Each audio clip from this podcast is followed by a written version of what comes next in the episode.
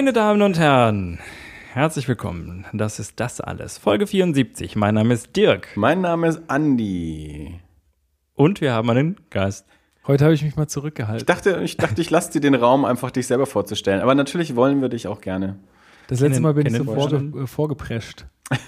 Weil du so ein Profi bist, so ein Medienhase. Ja, nee. Ja. Der Lukas ist mal wieder da. Der Servus. Lukas. Zum dritten Mal oder so. Ich weiß, ich, ja, könnte sein. Irgendwie sowas in dem Dreh. Lukas, unser äh, lieber Freund, äh, Co-Podcaster und Spieleexperte. Äh, und einer der wenigen Menschen, die sich selber in den Podcast einladen, was wir ja sehr gut finden, äh, wenn, wenn Leute da auch mal die Initiative ergreifen. Und ähm, ja, es ist Anfang Februar. Das heißt, äh, die Spielwarenmesse in Nürnberg, äh, Nürnberg liegt gerade mal wieder hinter uns.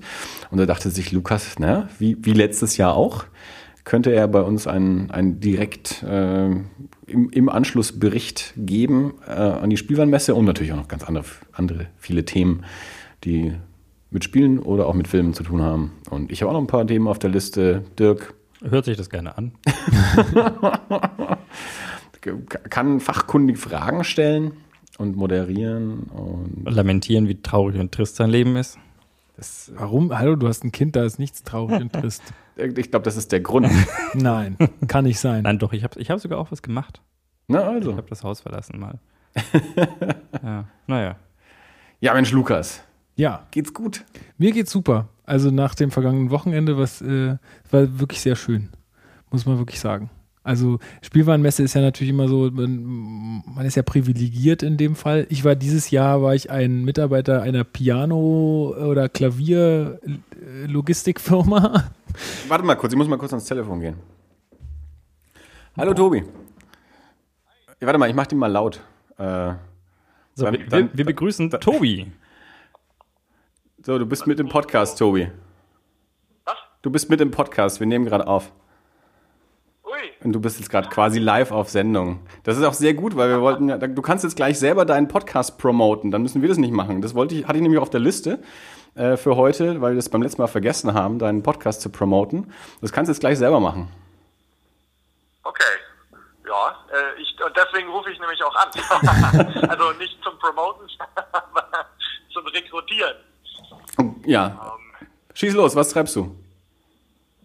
Ähm, mit dem Podcast? Ja, Also, ja, ich habe zwei Folgen schon im Kasten. Es ist äh, Star Wars Podcast, nachdem ich mich jetzt seit über einem Jahr mit dem Gedanken rumgerungen habe, auch mal einen Podcast anzufangen und eigentlich meinen Bruder dafür gewinnen wollte, irgendwie so eine Art, äh, ja, relativ frei gehaltenen Themenpodcast zu machen, wo wir uns auf Englisch jede Folge über ein bestimmtes popkulturelles Thema im weiten Sinne unter, im weitesten Sinne unterhalten hätten.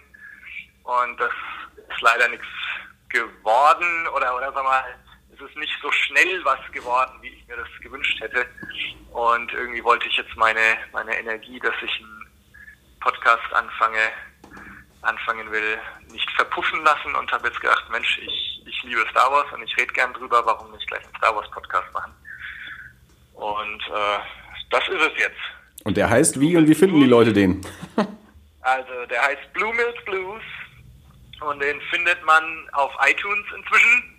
Dann findet man ihn über bluemilkblues.de und auf Facebook gibt's ihn auch und auf Twitter gibt's ihn auch und jeweils auch, also hier Facebook und Twitter, beides je, jede Male mit, mit äh, slash Blue Milk Blues. Ich- Ähm, genau. Ich bin ja quasi befangen, weil wir uns schon so lange kennen, aber wir haben hier ja noch jemanden am Tisch, äh, der, der unbefangen über den Podcast äh, seine Meinung abgeben kann. Äh, Lukas, äh, Korrekt. Ich habe nämlich die erste Folge gehört. Ich weiß nicht, ob Tommy mich jetzt versteht auf die Distanz.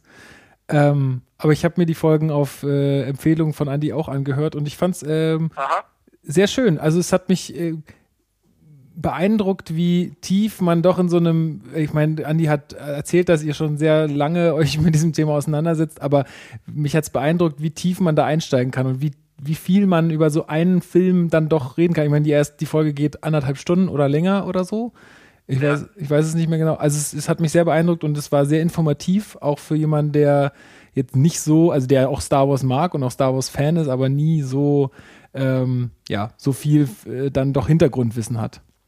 Also ich kann es nur empfehlen, ähm, wenn man was für Star Wars übrig hat, dann sollte man da auf jeden Fall reinhören. Ist auch qualitativ, klangmäßig top. Also ich meine, manche Leute fangen ja an mit irgendwie einem, einem, PC und setzen sich davor und reden. Das klingt mir jetzt nicht so. Ähm, ja, also hört rein.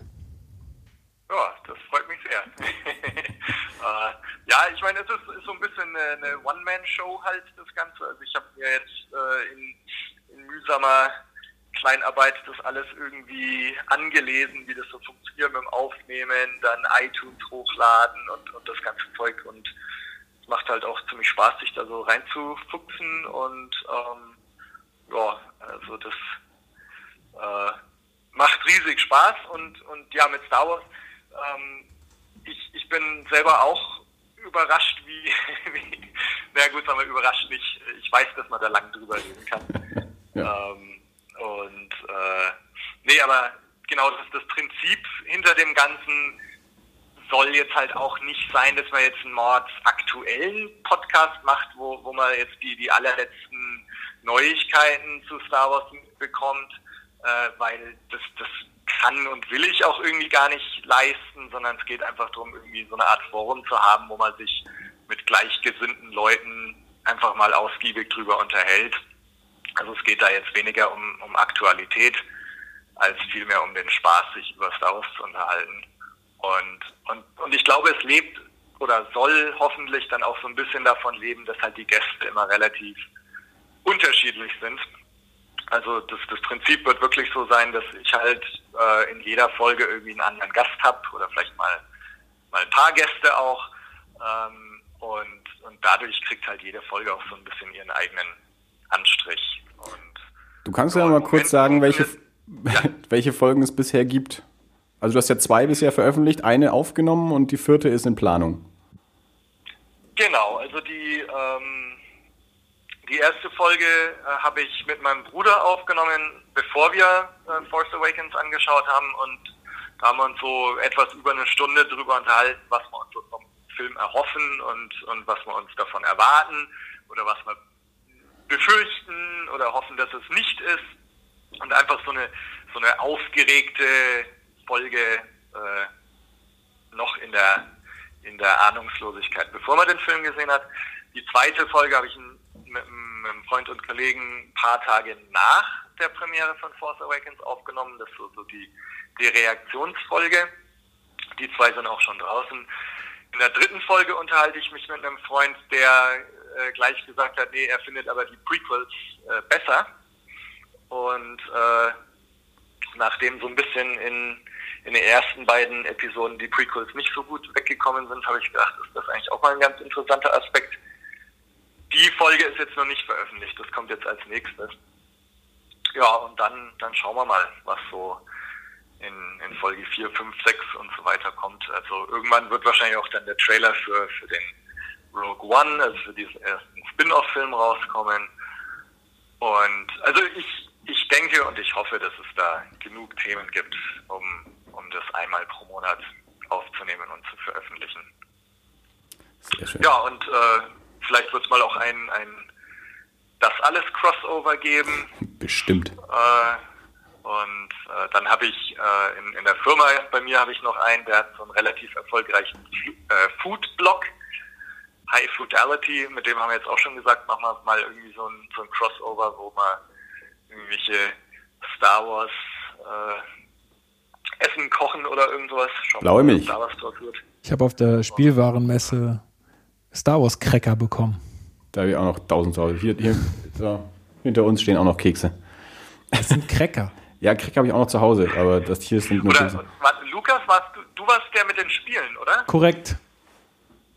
Ich meine, da, das wäre ja, Star Wars gibt es auch so ein paar Spiele, das wäre wär zum Beispiel auch mal eine, eine Sache, sich da mal drüber zu unterhalten. Ich habe ja noch das, das, das alte aus den 70ern, das, äh, das erste Star Wars Brettspiel. Ich habe letztens mit meinem Bruder, wie heißt es, äh, Star Wars, äh, das mit dem Raumschiff, also wo man so rumfliegen muss, Flugmanöver machen muss, das habe ich letztens mit ihm angespielt eine Partie.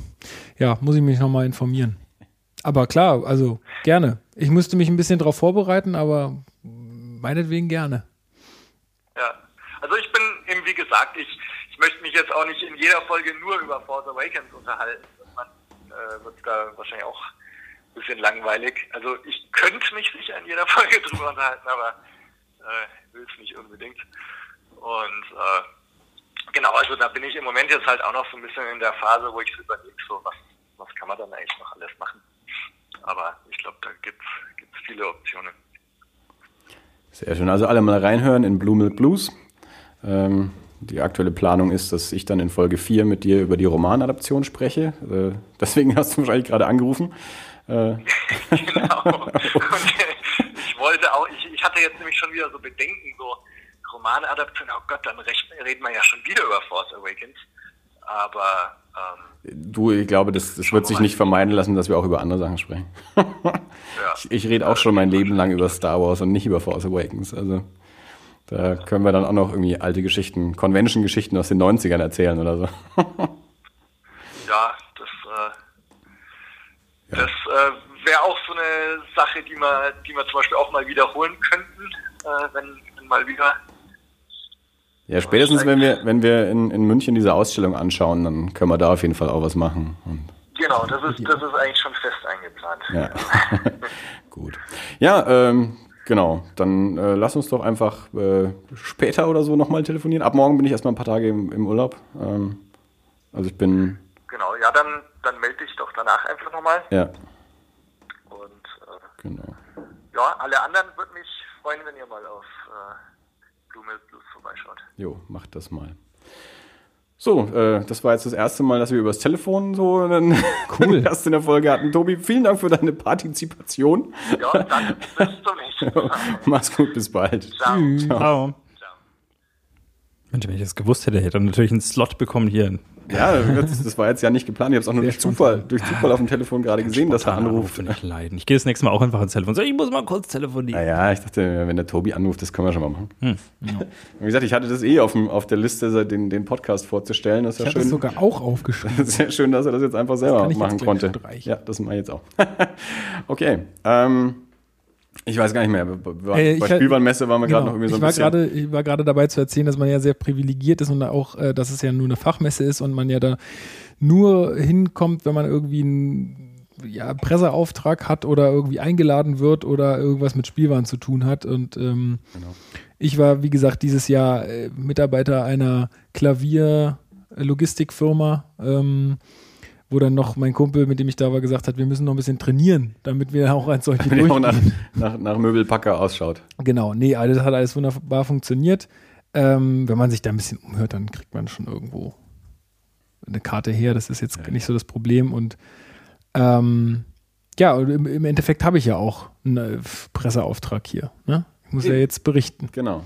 Ja, also Wollen Moment heißt das, er kriegt unsere Karte. Ich würde auch auf die Spielwarenmesse gehen. Du musst dir nur eine beantragen. Ja. Nee, Können keine, nächstes Jahr also vielleicht ja zusammengehen. Ich glaube, also du, du brauchst aber, also du brauchst einen Presseausweis, der, der ja auch nicht, Geld kostet. Ich glaube nicht zwingend. Um, also wenn du, wenn du als Presse rein willst, brauchst du einen Presseausweis. Ich glaube, du Wenn du als Händler holen. rein willst, äh, brauchst du entsprechend halt einen Gewerbeschein und musst aber die Karten halt dann auch bezahlen. Ich also, glaube fast nicht, dass man unbedingt zwingend einen Presseausweis braucht, weil ähm, die, ich habe mich mal da umgehört oder mal gelesen auf der, auf der Homepage und da steht irgendwas von, man muss halt Beiträge veröffentlicht haben irgendwo, das soll man dann halt einreichen, das wird dann geprüft. Mhm. Das heißt, wenn ich jetzt einen äh, Instagram-Account mit äh, 10.000 Followern habe, dann werden die wohl auch sagen, ja, gut, kannst du gerne kommen. Also nehme ich an. Weil du hast keine 10.000 Follower. leider noch ich, nicht. ich wollte gerade fragen und da dachte ich mir, die Blöße gibst du dir jetzt nicht. Noch 10.000? Nein, habe ich natürlich nicht. Wie viele? Ich bin kurz vor 700. Das sind fast 10.000. also ver verglichen, äh, gut, wir haben jetzt keinen Instagram-Account für den Podcast. Ich habe noch ein Jahr Zeit. verglichen mit unseren äh, Facebook-Followern oder so sind es fast 10.000. Ja. Facebook ist ja out. Eben, glaube, auf Twitter haben wir ein paar mehr. Auf Twitter haben wir 72 oder so. Also ich bin ja nicht auf Facebook. So. Ähm, Spielwarenmesse. ich, ich wollte gerade sagen, wollen wir vorher mal die, die, die anderen Themen so quasi mehr oder minder abhaken, so ein paar Sachen, die ich gelesen und gesehen habe, wo wir nicht viel drüber reden müssen und dann, weil das, das ich denke, das Spielwaren- und Spielethema wird wahrscheinlich so ein bisschen der Hauptteil werden. Ähm, darum wäre mein Vorschlag vorher jetzt mal so die, die kleineren Themen. Really? Das ist jetzt schon der zweite Kapitelmarker für Spielwarenmesse, den ich setze und dann wegschmeiße, weil beim ersten Mal Tobi anruft. Ich lasse ihn jetzt drin und sage, das ist ein Teaser. Okay. So, also reden wir über was anderes. Andi, wie geht's dir so? Was hast du so gemacht? Ähm, Einen Film gesehen. ich war. Warum habe ich eigentlich noch nicht so ein T-Shirt bekommen? Ich habe einen Film gesehen. Das, das wäre, das wäre, Wann hast du das wäre wär, ähm, im Dezember erst wieder. Das wäre, das wäre so unser, äh, könnte unser das alles Merch sein, so unter anderem so das T-Shirt. Ich habe einen Film gesehen. Also ich habe einen Film gesehen. Ähm, ich war in Creed, ähm, dem der, der quasi Fortsetzung, Spin-off, Weiterführung, was auch immer, der Rocky-Saga ähm, von, von Ryan Coogler, Regisseur und Autor, der vorher den Film Fruitvale Station gemacht hat und jetzt für Marvel ähm, den Black Panther-Film macht. Äh, Creed ist also die Geschichte des Sohnes von Apollo Creed, dem, dem ersten Gegner von Rocky in den ersten beiden Filmen. Ähm, ist Lukas meinte, als ich Lukas irgendwie davon erzählt hatte, meintest du sowas wie, ja, fällt ihm nichts anderes mehr ein, irgendwie muss der einen Rocky-Film nach dem anderen drehen, aber so ist es in dem Fall ja gar nicht, sondern äh, Ryan Coogler äh, hat lange Zeit ähm, Sylvester Stallone mehr oder minder bekniet, dass er diesen Film machen darf, äh, weil er eben die Idee hatte, ähm, diesen, ja, das, das so seinen eigenen Rocky zu machen und dafür eben diese, diese Creed-Geschichte, äh, weil die, die Rocky-Filme und vor allem eben auch die Figur des Apollo Creed für, für ihn und für seinen Vater und für viele so aus der, aus der schwarzen Community anscheinend eine, eine, eine starke Figur war. Äh, und äh, er sich dachte, er, er nimmt eben den, den Sohn, den unehelichen Sohn von Apollo Creed und macht damit seinen, seinen eigenen Rocky. Ähm, ist ein guter Film geworden. Ich hatte mir ein bisschen mehr erhofft. Äh, mir war so die, die, die menschliche Emotionalität ist mir ein bisschen flach vorgekommen. Also nicht, nicht so tief, wie ich es von, von Rocky noch in Erinnerung habe. Vielleicht ähm, auch, weil ich Rocky einfach so, ja, auch als, als sehr junger Mensch schon, schon gesehen hatte. Also ähm, ist ein guter Film, den ich auf jeden Fall empfehlen würde. Aber wir waren wir waren zu fünf drin und uns ging es allen so, dass wir gesagt haben, ja, also ist, ist gut. Und auch die, die, die Rocky-Figur, also Stallone selber spielt ja auch wieder mit äh, als, als alter Rocky, ähm, ist auch gut gelungen und alles, aber irgendwie ist es so die, das, die, die, die eigentliche Creed-Figur, Adonis Creed, äh, und, und so sein, sein Drama äh, ist, ist irgendwie nicht, nicht ganz so rübergekommen. Es hätte, stärker sein können äh, für unseren Geschmack. Aber ja, an sich ein, ein, ein gelungener Film. Sylvester Stallone äh, ist als bester Nebendarsteller für die Oscars nominiert ähm, für, in dieser Rolle. Äh, mal gucken, ob, äh, ob das was wird. Äh, ich ich kenne jemanden, der, egal wie es rausgeht, äh, noch in der Nacht an einem Herzinfarkt sterben wird. Äh, also entweder, weil Sylvester Stallone nicht gewonnen hat oder weil Sylvester Stallone gewonnen hat, äh, wird, wird dieser junge Mann ausflippen. ich bin gespannt. Ja, das war mal so kurz ein paar Worte zu Creed. Ähm, Lukas und ich haben beide The Hateful Eight gesehen, nicht zusammen. Ich habe ihn vor dir gesehen und das mag was heißen. du, warst, du warst einen Tag früher drin, weil wir andere Pläne hatten. Wir wollten äh, nicht um 19.30 Uhr gehen, weil wir noch essen gehen wollten. Deswegen sind wir Samstag reingegangen.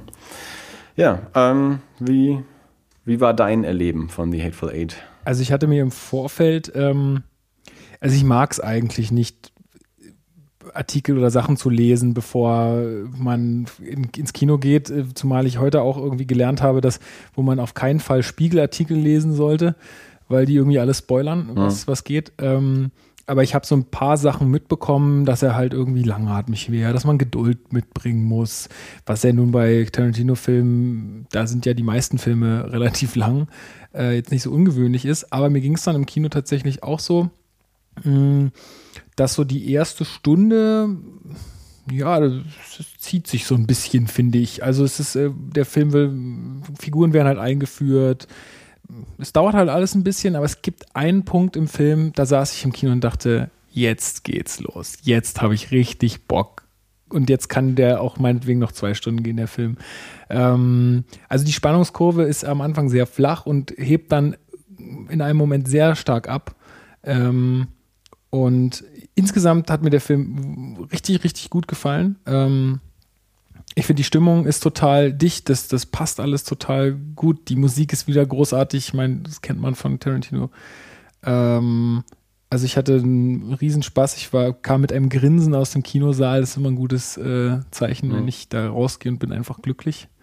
Ähm, ja, wieder absurd viel Blut, was ja auch Standard ist irgendwie, ähm, womit ich dann auch kein Problem mehr habe, wenn es einfach wirklich so absurd ist, dass es irgendwie, ähm, ja, dass man es schon nicht mehr ernst nehmen kann.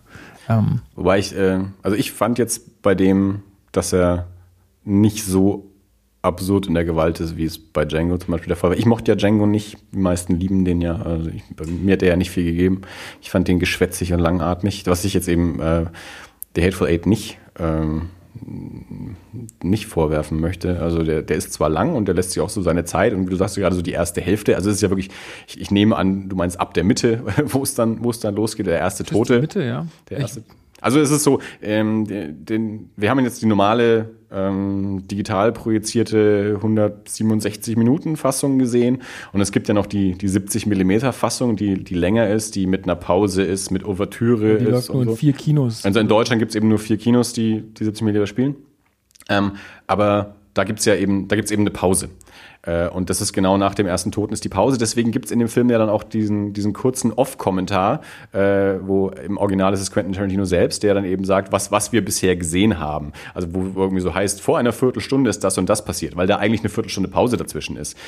In unserer Fassung ist diese Pause dort nicht. Aber klar, das ist, das ist die Mitte des Films, der erste Tote, dann Pause dann eben diesen kurzen Recap, was ist bisher geschehen und in der zweiten Hälfte geht's richtig rund dann.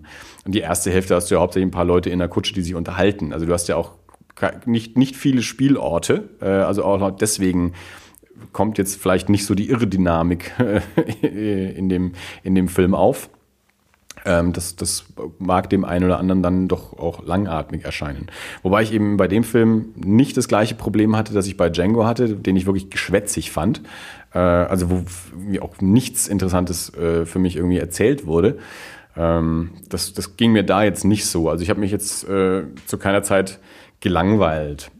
Ähm, ich, was ich gerne mochte an dem Film, ähm, dass er eben äh, etwas geerdeter war und nicht so, nicht nur dieses ähm, postmoderne Zitate-Kino wie, wie seine letzten paar Filme, ähm, sondern mm, ja einfach einen, einen straighteren Film gemacht hat, äh, was dann sich dann auch in der Musik zum Beispiel widerspiegelt. Also es ist jetzt nicht so dieser, dieser Mash-up-Soundtrack mit, äh, mit Hip-Hop und Rock und Folk und, und, und äh, Ennio Morricone, sondern es ist hauptsächlich Ennio Morricone. und dann gibt es noch ein paar Songs, die aber ähm, ins, ins Setting passen, also die eben dann auch wirklich so ein bisschen angefokte Western-Balladen oder sowas sind und, und nicht ein, ein funky RZA-Soundtrack irgendwie halt noch. Das war bei Django so, ne, dass da irgendwie genau. auf einmal so ein Hip-Hop-Track kam und alle dachten sich so, genau. was ist denn jetzt los? Also da ja. ist es. Also Schwarzer im Kino, da muss Hip-Hop laufen. Was? So ähm, also es gibt ja in der, im Tarantino-Universum, sagt er ja immer, gibt es so diese zwei Arten von Filmen. Es gibt so seine es gibt die Filme und die Filmfilme, also die Filme, sowas wie, wie Pulp Fiction, ein, ein, ein Tarantino-Film, und dann gibt es Filme wie Kill Bill, das sind dann die Filme, die Charaktere aus seinen Filmen anschauen würden. Also in der Welt von Pulp Fiction würde Kill Bill im Kino laufen. So. Äh, und so einer ist das jetzt eben nicht. Also der ist jetzt wieder so auf der, auf der mhm. ersten Ebene, was ich gut finde. Also ich habe bei den letzten paar Filmen habe ich immer gesagt, ich wäre froh, wenn er mal wieder ein bisschen was Originelleres macht. Nicht immer den gleichen Film, nur in einem anderen Genre, sondern auch mal wieder einen, einen eigenen Film irgendwie macht. Und ich finde, das ist der schon. Ähm, wie gesagt, ich war nicht ganz so äh, begeistert hinterher, wie ich es mir erhofft hatte. Also ich, irgendwie habe ich gehofft, dass er mich mehr mitreißt, als er es getan hat. Aber hat es nicht vielleicht auch was? Also ich kann es nur sagen, weil meine Freundin war auch mit dabei ähm, und sie ist total unbedarft an den Film. Sie wusste eigentlich, die wusste nicht mal, worum es geht. Und ich habe ihr nur erzählt, viel Blut, Tarantino, äh, viel Gequatsche, äh, könnte langatmig werden. Da, dadurch ist sie sehr unbedarft an den Film rangegangen und fand ihn spitze mhm. danach. Ne? Kommt halt auch auf die Erwartungshaltung ja, an, meine ich. Ne? Also klar. du wirst wahrscheinlich mit sehr hohen Erwartungen da reingegangen sein, Ja. sie mit sehr niedrigen Erwartungen. Ja, ja. Dadurch, äh, Ich habe seit Monaten auf den Film gewartet und mich quasi auch seit Monaten schon vorbereitet auf den Film. Also klar, ich hatte, hatte eine hohe Erwartungshaltung, weil ich eben auch sehr, sehr viel Gutes darüber gehört habe. Und ich fand ihn ja auch gut. Ähm, aber wie gesagt, er hat, ich, er hat mich ähm, mehr, äh, nicht ganz die Begeisterung ausgelöst, hat mich nicht ganz so mitgerissen, ähm, wie ich es mir eben erhofft hatte. Ähm, ja, das ist es im Grunde auch. Also wie gesagt, ich- fand Meilen besser als, als Django, ähm, was muss ich letztendlich dann auch sagen. Ähm, den, auch Django muss ich nochmal anschauen und den nochmal neu bewerten, aber da weiß ich eben, dass ich im Kino saß und, und wirklich das Gefühl hatte, der zieht sich und er äh, labert mich nur zu und erzählt mir nichts und, und äh, also Hatte ich gar nicht das Gefühl. Ich kam da auch sehr befriedigt raus und war auch total, hatte auch total Spaß. Aber wenn ich jetzt. Ähm, den halten viele für seinen besten Film und das ist das erste Mal, dass ich mit dem Tarantino-Film keinen Spaß hatte. Aber Also- das, ja, das. Wer sagt denn das? Ja, Das ist so auch, die Frage. Auch, auch da habe ich mittlerweile festgestellt, gibt es mittlerweile ja schon so ein, so ein, so ein, so ein Generationen-Gap. Also äh, ich bin halt noch die Generation, wir haben es noch erlebt, äh, wie Pulp Fiction im Kino war. Und mittlerweile gibt es halt die Generation, für die war halt der erste Tarantino-Film im Kino halt irgendwie Kill Bill oder, oder noch später oder so. Für die ist es halt, ach so, naja, Reservoir Dogs und Pulp Fiction, das waren so diese alten Filme, die der auch mal gemacht hat. Äh, aber der große Film ist halt dann irgendwie Kill Bill oder Django oder so. Geh mir doch weg mit deinen Filmen aus den 80ern. Ja, genau. Du mit deinen alten, alten Filmen. Filmen aus den 80ern. nee, aber also wir können ihn schon empfehlen. Ja, ja, nein, nein, ich, ich möchte, Sollte man ich möchte ihn auch empfehlen. Ich, für mich hatte ich halt das Gefühl, ich müsste mir den vielleicht ein bisschen erarbeiten, eben auch noch, noch ein, zweimal mm, öfter gucken. Ähm, also was ich, was ich an sich auch eine gute Qualität finde. Also ich finde äh, das, das nicht schlecht, wenn, äh, wenn ein Film zumindest mir das Gefühl gibt, dass da auch eine, eine Tiefe ist, die ich nicht zwingend beim ersten Mal gleich komplett alles aufgeschlüsselt habe und alles erfasst habe. Ähm, Ging mir bei Tarantino-Filmen aber schon immer so, dass ich gesagt habe, nach dem zweiten Mal gucken hast du den schon also deutlich besser durchstiegen als beim, Ja. nach dem ersten Mal und äh, vielleicht braucht sogar noch ein drittes Mal. Ich meine, es gibt ja, ähm, gibt halt auch Leute, die sagen, äh, wenn ich ihn beim ersten Mal nicht verstanden habe, warum soll ich ihn beim zweiten Mal anschauen? Warum soll ich überhaupt einen Film zweimal anschauen? Das Ja. verstehen viele Aber- Menschen ja auch schon nicht.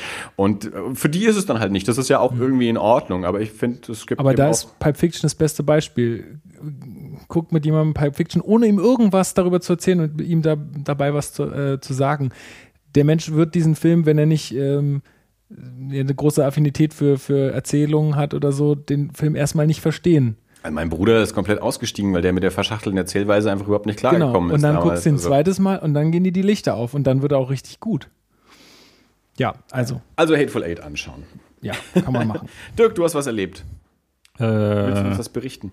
Hab ich, Du hast gesagt, du bist aus dem Haus gewesen, du hast irgendwas gemacht. stimmt, ja, wa- was war? Habe ich dich jetzt überrascht? Willst du noch drüber nachdenken? Ja, nee, ich war, jetzt, ich war jetzt gerade noch so im, äh, im passiven Modus von, ich höre euch zu, wie ihr über Filme spricht, die ich auch gerne gesehen hätte. Du kannst ihn dir immer noch angucken. Er ist erst angelaufen. Der kommt nicht aus dem Haus. Also, ich habe die ersten zwei Folgen der neuen Akte X-Staffel gesehen. Oh, okay. Ja. Ja, habe ich nicht mitbekommen, dass die jetzt schon gestartet ist. Äh, Also in den USA sind jetzt zwei oder drei, also zwei mindestens. Ich glaube, jetzt ist die dritte am Wochenende oder so gelaufen. In Deutschland startet es jetzt, glaube ich, kommenden Montag, das Pro7 äh, die, die neuen Folgen zeigt. Ähm, wir haben sie auf Amazon gekauft. Also auf Amazon kann man eben Englisch, gibt es halt Englisch mit Untertiteln, äh, jetzt Woche für Woche die, die neue Folge. Und die ersten zwei waren halt schon raus. Das haben wir jetzt am Wochenende ähm, die ersten zwei Folgen angeschaut. Und ähm, ich muss sagen, es ist sehr gelungen. Also es, äh, ich bin, bin sehr, sehr begeistert. Also es hat mir richtig viel Spaß gemacht.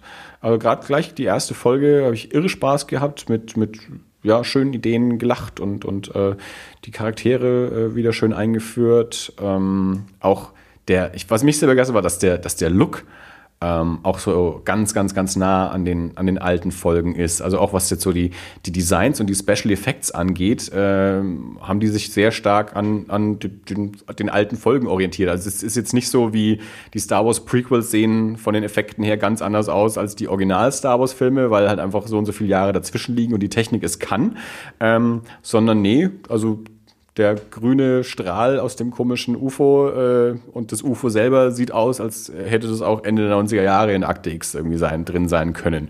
Ähm, das fand ich sehr, sehr, sehr schön, dass es auch so eine, ja, so eine Einheit bildet. Der Vorspann ist auch der gleiche nur um, um, um eine Figur erweitert. Äh, also Skinner taucht im Vorspann auf, der vorher nicht ist. Aber ansonsten ist es der gleiche Vorspann. Also auch Mulder und Scully in, in ganz jung noch, was sie in der, in der Serie so natürlich nicht mehr sind.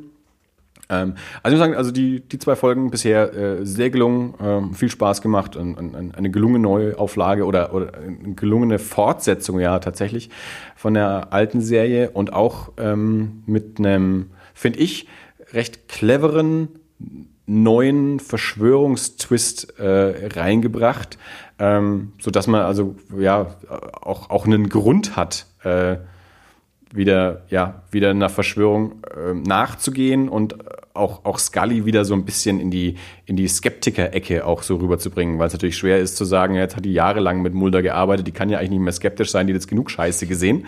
Äh, langsam muss die auch überzeugt sein, dass da irgendwas komisch läuft. Ähm, aber jetzt gibt es irgendwie ja so was, was Neues, wo sie wieder dastehen kann, so ein bisschen zumindest und sagen kann, ernsthaft jetzt, glaubt ihr wirklich, dass das so und so ist? Ich bin ja skeptisch. Ähm, ja, also ich bin gespannt auf die, auf die kommenden Folgen. Ich freue mich drauf. Also das, das war ein gelungener, gelungener Auftakt. Und äh, wenn, wenn Twin Peaks das genauso macht, dann, dann bin ich noch glücklicher. Ist ganz lustig. Ich habe gerade für die Shownotes im Hintergrund äh, auf IMDb nach der Akte X gesucht und habe mir gedacht, okay, es gibt irgendwas von, von 2008, das dürfte der Film gewesen sein und mhm. äh, dann die Serie und dann äh, habe ich nichts Aktuelles gefunden und habe auf die Serie geschaut und habe gesehen, die haben den, Beitrag, äh, den, den Artikel wieder aufgemacht. Also offiziell ist jetzt der, der Eintrag in der IMDb von Akte X, nämlich 1993 bis. Ja. Also, ja, das ist jetzt auch, das, das heißt auch das Staffel ist, 10, ähm, also läuft, läuft einfach so weiter, ähm, genau. Warum auch nicht? Das ist jetzt nicht, nee, nicht, nee, nicht klar, aber das hätte ich jetzt die X-Files zwingend damit The Next gerechnet, Generation. Dass man, dass, genau, dass, dass man äh, ja. sagt, okay, weil das ist eine Generation, die da dazwischen hängt. Also, ja, klar. Also ich, äh, äh, also ich kenne mit Akte X, keine Ahnung, kenne ich von meinen Eltern. Ach, Lukas. Ja, äh, tut mir leid. Musst du eigentlich schon ins Bett oder das ist doch. Ich äh, darf mittlerweile. Acht, okay. Ich darf mittlerweile. ja, gut, das ist ja schön. Stimmt, ging los.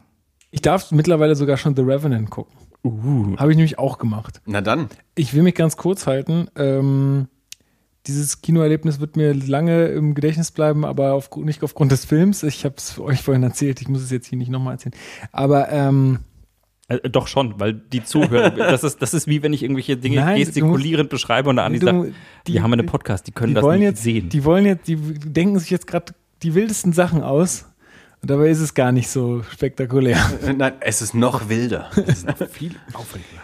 Kurzfassung, wir saßen auf den falschen Plätzen, weil ich die Karten für den falschen Tag gekauft hatte und wir mussten vor ungefähr 200 Leuten im Kino äh, noch aufstehen und uns woanders hinsetzen. Nachdem man sich lautstark über die eiskaufenden äh, mit Kinogucker aufgeregt hatte. Korrekt. Ähm, das finde ich das kleine Detail, weil das nicht fehlen sollte.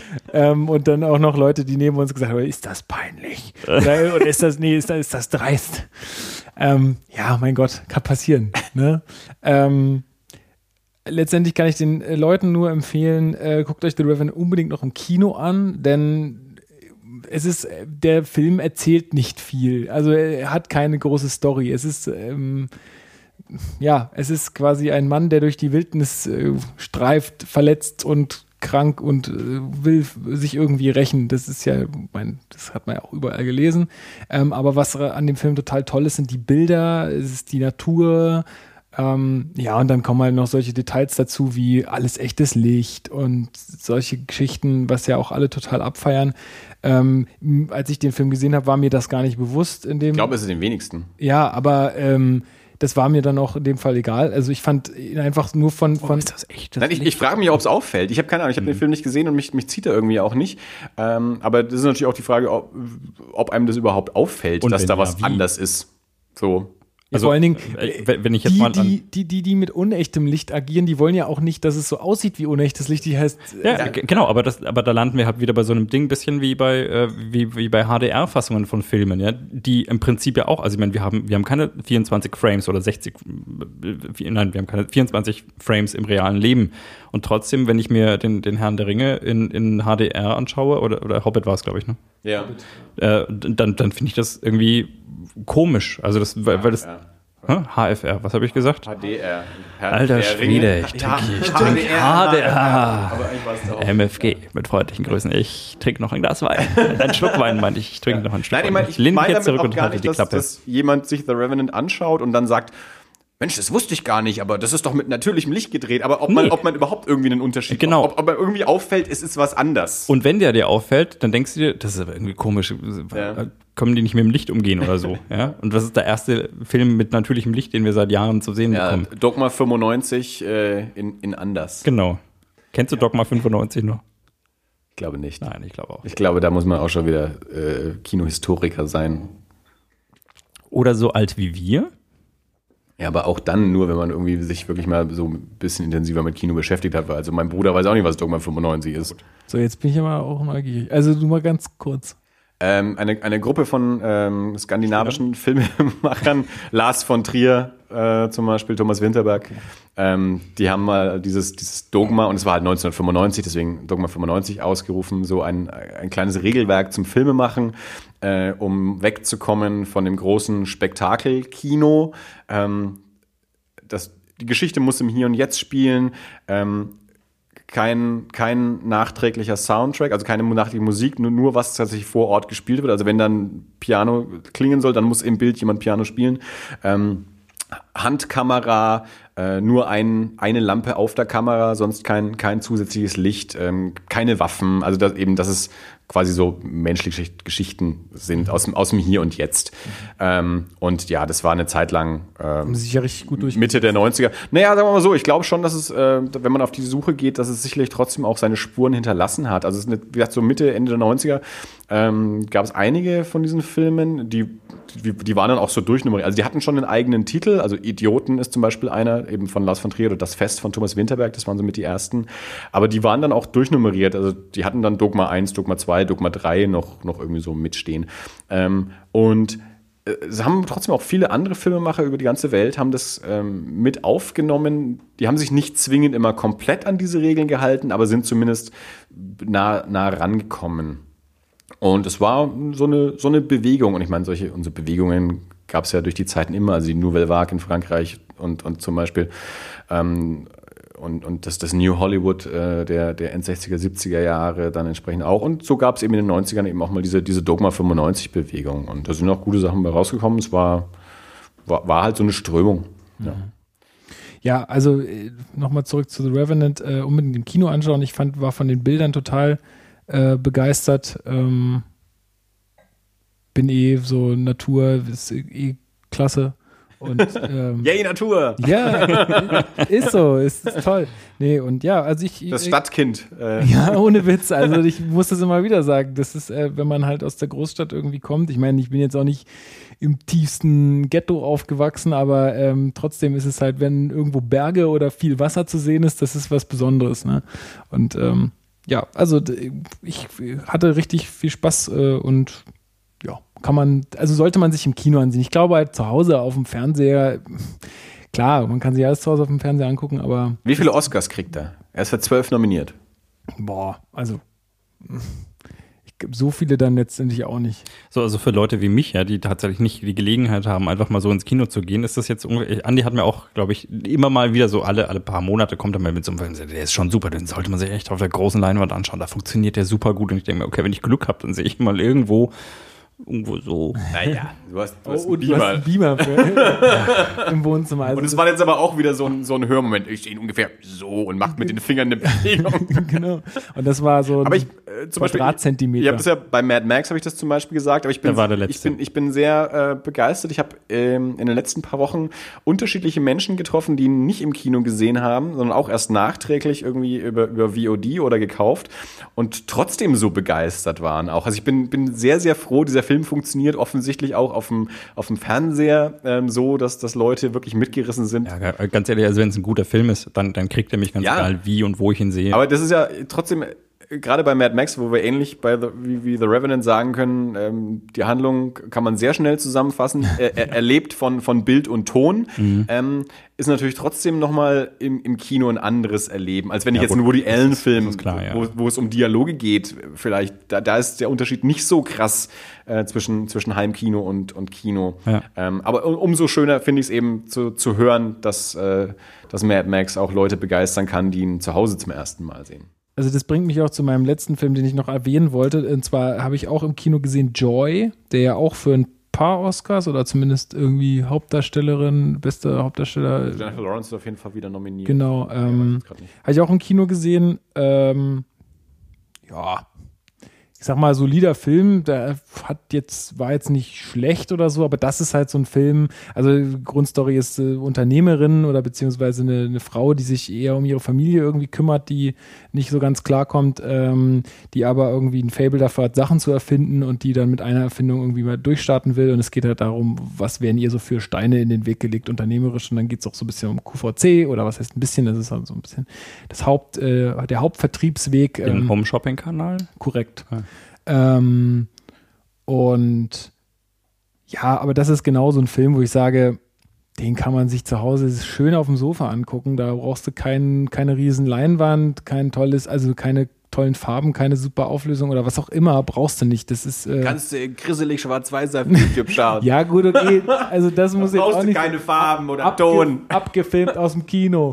Nee, das ist natürlich auch nicht. Aber wie gesagt, dafür braucht man jetzt nicht, also klar, Kino ist ja noch mehr als gutes, guter Ton und gutes Bild, ist mir schon bewusst. Aber jetzt deswegen braucht man nicht ins Kino gehen äh, bei dem Film. Hast du ähm, American Hustle und äh, Silver Linings gesehen? Nee, Gut. Dann frage ich dich nicht, wie der im Vergleich zu denen steht. nee, brauchst du nicht. Gut, ist gestrichen. Ich habe einen Film gesehen. Yeah. Schon, schon etwas älter, ja. Äh, Moon. Hat jemand von euch Moon gesehen? Äh, Leider immer noch nicht. Das ist äh, der Film mit Sam Rockwell, Sam Rockwell und Sam Rockwell. In der Maximalszene, glaube ich. Ja, da gibt es ihn dreimal. Und sonst ist aber auch niemand in dem Film, ne? Äh, nicht, an, nee, na kurz. Doch, ich glaube, man sieht mal einen Fuß und äh, Videoaufnahmen. Worum es geht, geht's? Ähm, es geht um äh, eine, eine nicht allzu ferne Zukunft, in der ähm, auf dem Mond eine, ich, ich glaube, man, man baut mittels äh, Helium-3-Abbaus, hat man äh, eine neue Energiequelle gefunden und dann gibt es halt irgendwelche Harvester, die da über den Mond fahren und die Mondoberfläche ernten. Ah, und er ist der Typ, der das Ganze überwacht. Genau, er ist der einzige Typ, der dort auf einer Station wohnt, in einem Dreijahresvertrag äh, und äh, alles überwacht. Und die Satellitenverbindung ist kaputt und deswegen hat er keinen direkten Kontakt zur Erde. Und ähm, ja, ja, er lebt dort halt so vor sich hin, begleitet nur von einem Roboter, Gertie, mit der äh, Synchronstimme von Kevin Spacey oder im Original auch mit der Stimme von Kevin Spacey. Und äh, da, da ist er eben so. Und ja, wie man halt vielleicht so wahrscheinlich nach drei Jahren auf dem Mond alleine ein bisschen schrullig wird. Ähm, so ist er halt drauf. Irgendwann äh, baut er dann mal einen Unfall und äh, dann wacht er eben kurze Zeit später auf der Krankenstation wieder auf. Und dann stellt sich relativ schnell raus, äh, ich- kann ich das jetzt erzählen? Klar. Ah. Der Film ist auch schon ein paar Jahre alt. Der ist schon ein paar Jahre alt. Na, also, naja, das ist jetzt wieder so ein Six, äh, Six Sense Moment. Ähm, ich bin mir nicht ganz sicher, also ich fand es relativ schnell. Ein, also ich wusste, wo, ich wusste da ganz klar, was da passiert ist. Ähm, ich wollte nicht so, vielleicht ist das auch ein bisschen was mit Science-Fiction-Affinität und man rechnet dann halt mit sowas.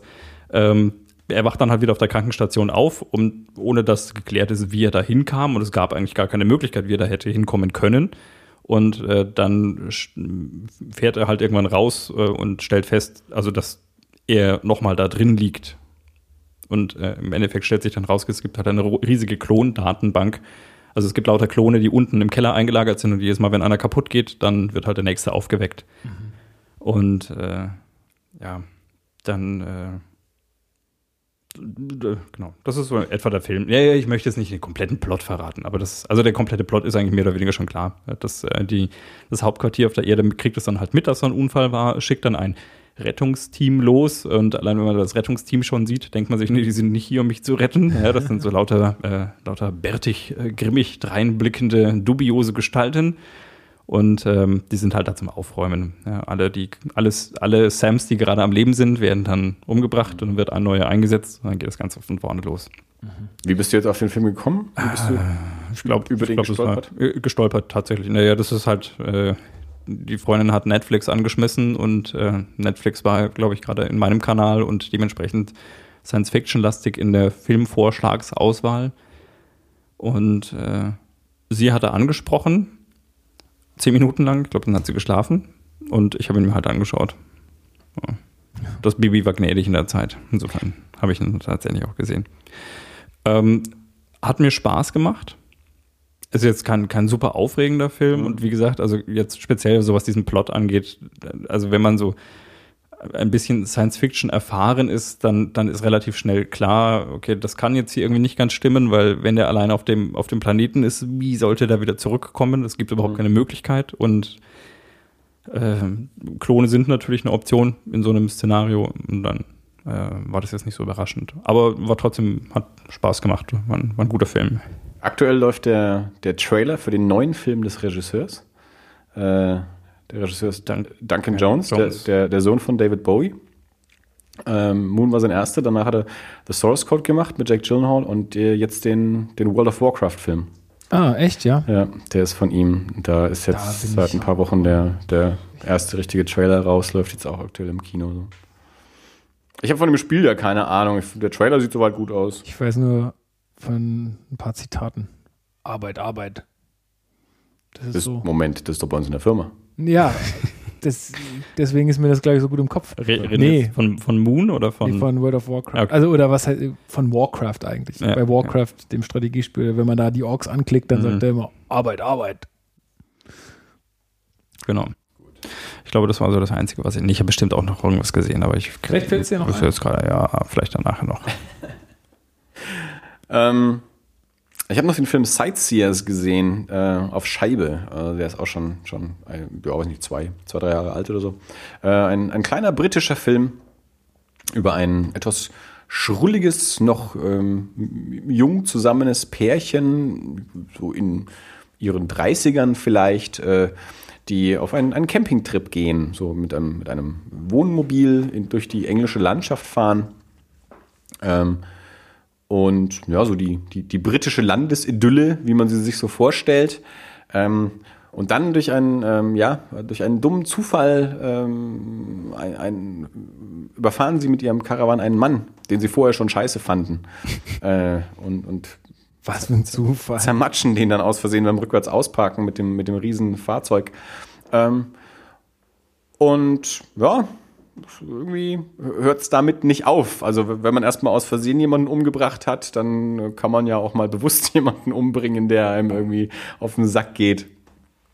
Und äh, Auch mit dem Wohnmobil. Also die Lust, nö, am, dann, dann wird es auch einfach mal mit Stein gemacht. die Lust am Morden entdeckt. Ähm, ja, so, so- quasi so als, ähm, als, als weitere Option der Konfliktlösung auch einfach mal den Mord irgendwie äh, mit aufnehmen.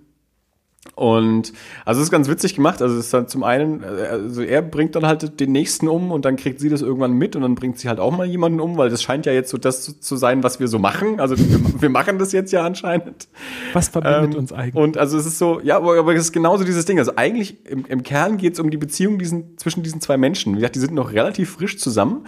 Und äh, ja, also dann, dann am Anfang noch sehr verliebt und dann irgendwann gibt's halt auch so ein bisschen Problemchen und so. Und, und nebenbei werden dann halt nervige Mitcamper umgebracht oder so. Und ähm, also wie gesagt, ein, ein, ein bisschen schrullig und skurril. Ähm, schwarzhumorig, wie man es den Briten gerne zuschreibt. Äh, und das Ganze eben in diesem kleinen, sp- spießigen Camping-Setting äh, in, in, der, in der englischen Landschaft. irgendwie. Also der ist äh, sehr charmant. Der und auch, der, der ist zwar in seiner Gewaltdarstellung, also so ähnlich wie, wie bei The Hateful Eight, also man, man sieht dann auch mal den eingematschten Kopf.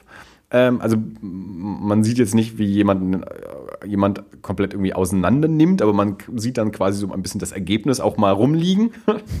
ähm, aber jetzt, äh, jetzt nicht so äh, aus der, aus der Horror-Ecke, dass Dirk den nicht anschauen könnte. Ja? Also auch Dirk würde würde, glaube ich, seinen Spaß mit dem Film Mit haben. zermatschten Köpfen habe ich, glaube ich, noch am wenigsten Probleme hier am Tisch. Ja, nee, du, du siehst, du schaust nicht gern Horrorfilme an. Und deswegen sage ich ja, der Film, auch wenn er in seinem äh, Zeigen von Der Eskapismus, Andi. Du weißt, der Eskapismus. ja. Da geht es um Camping, das ist Eskapismus pur. Eskapismus. okay. Ja, ich hatte auch schon Wein. Ja. Okay. Ähm, ich habe jetzt Wir noch. trinken übrigens heute mal wieder einen bio-veganen äh, Sontino. Ja, den hatten wir irgendwann schon mal. Sehr süffig. Ja, wir sollten mal irgendwie so. Wir sollten Ding- einen ganz schweren irgendwie mal kaufen, weil den man dann nur so nippen kann. Ich hätte, ich hätte Dessertwein oben. Dirk, Dirk, war- äh, Dirk ähm, Lukas war ja vorhin auch schon äh, kurz davor, dass wir Whisky mitnehmen. Apropos nur so nebenbei nippen. Magst du?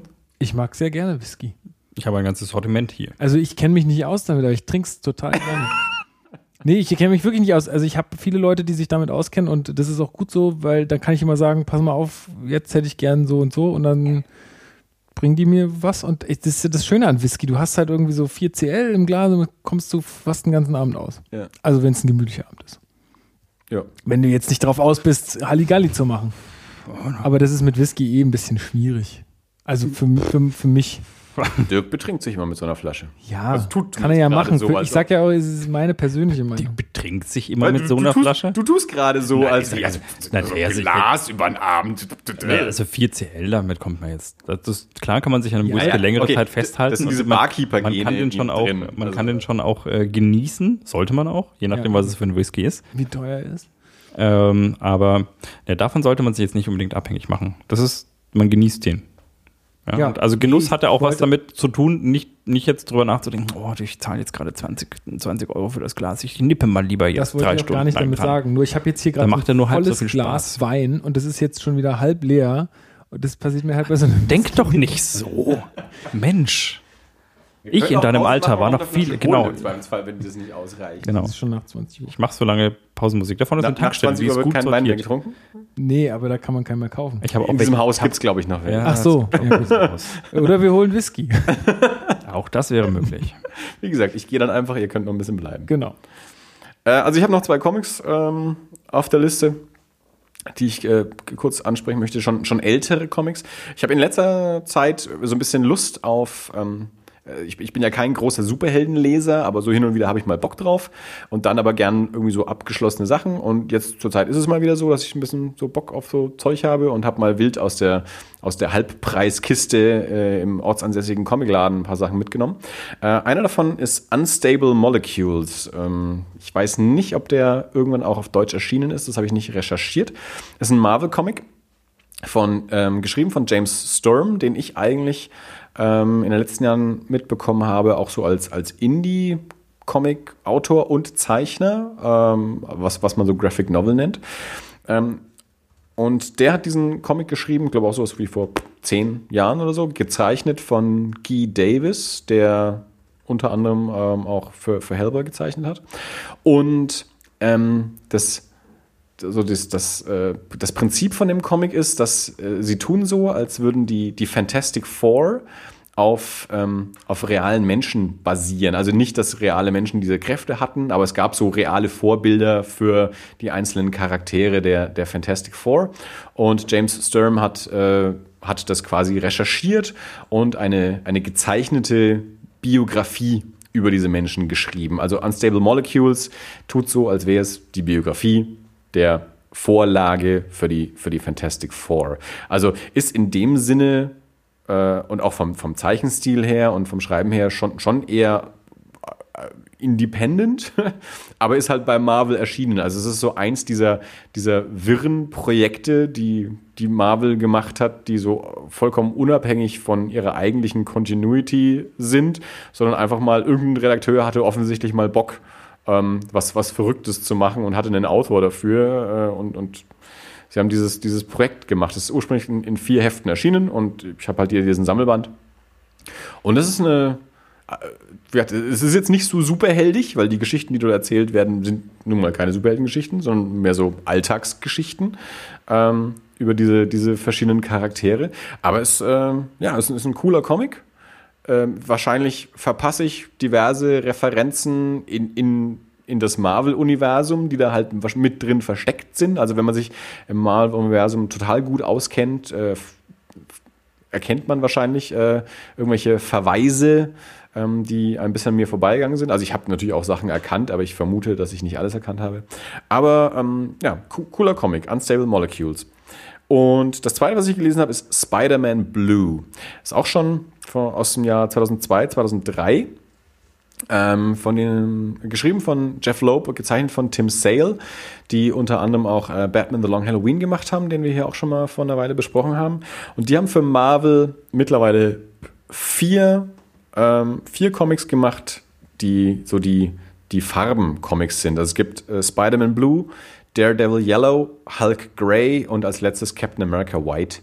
Ähm, und Tim Sale ist auf jeden Fall schon mal ein großartiger Zeichner, allein schon deswegen macht es Spaß.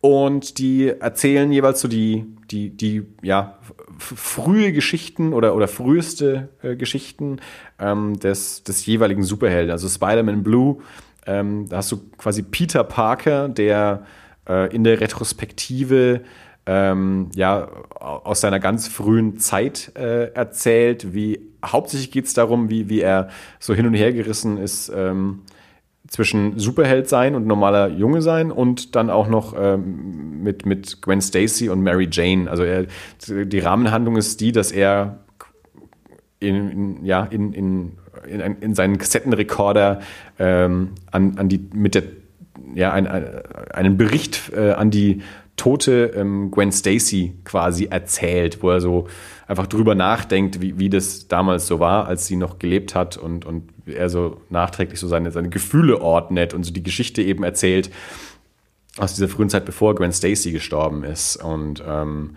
äh, ja, also ich meine, das ist jetzt natürlich ist, ist so die, die Anfangszeit von, von Spider-Man schon tausendmal erzählt worden, wobei jetzt hier nicht die Origin-Story drin ist. Also wir werden jetzt, es wird hier jetzt nicht erzählt, wie er von der Spinne gebissen wird und seine Kräfte entdeckt und so. Also er ist schon Spider-Man in dem Moment.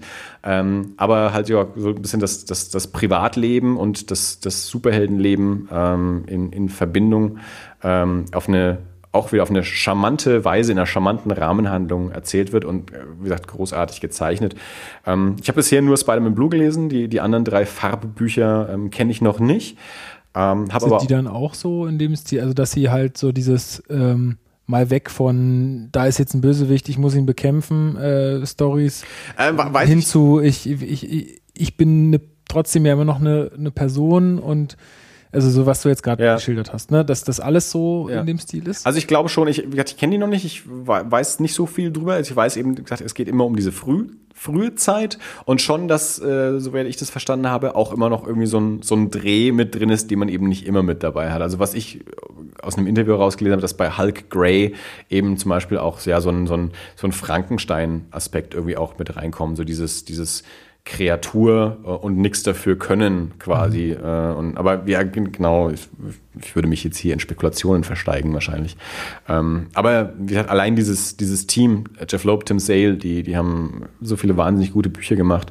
Ähm, äh, allein das macht es schon, schon interessant, da hinzugucken und ähm, ja, ich habe eben auch sowohl gelesen als auch von Menschen mir erzählen lassen, dass diese Bücher eigentlich alle ähm, sehr gut sind. Vielleicht auch mit, mit qualitativen Unterschieden, aber sicherlich, denke ich, lesenswert. Also ich möchte die anderen auf jeden Fall auch noch lesen. Ähm, es gibt, also ich weiß nicht, ob die jetzt aktuell auf Deutsch aufgelegt werden oder nicht. Ähm, ich habe jetzt hier die, die alten deutschen Ausgaben äh, beim, beim Buchhändler meines Vertrauens ähm, für günstiges Geld entdeckt. Ähm, es gibt auf jeden Fall einen amerikanischen Sammelband mit den ersten drei Serien, also Spider-Man Blue, Daredevil und Hulk Grey. Und ähm, Captain America White ist jetzt entweder gerade der Sammelband erschienen oder kommt jetzt dann äh, demnächst raus. Weil ich hatte das jetzt, glaube ich, erst letztes Jahr äh, in, den, in den Einzelheften erschienen.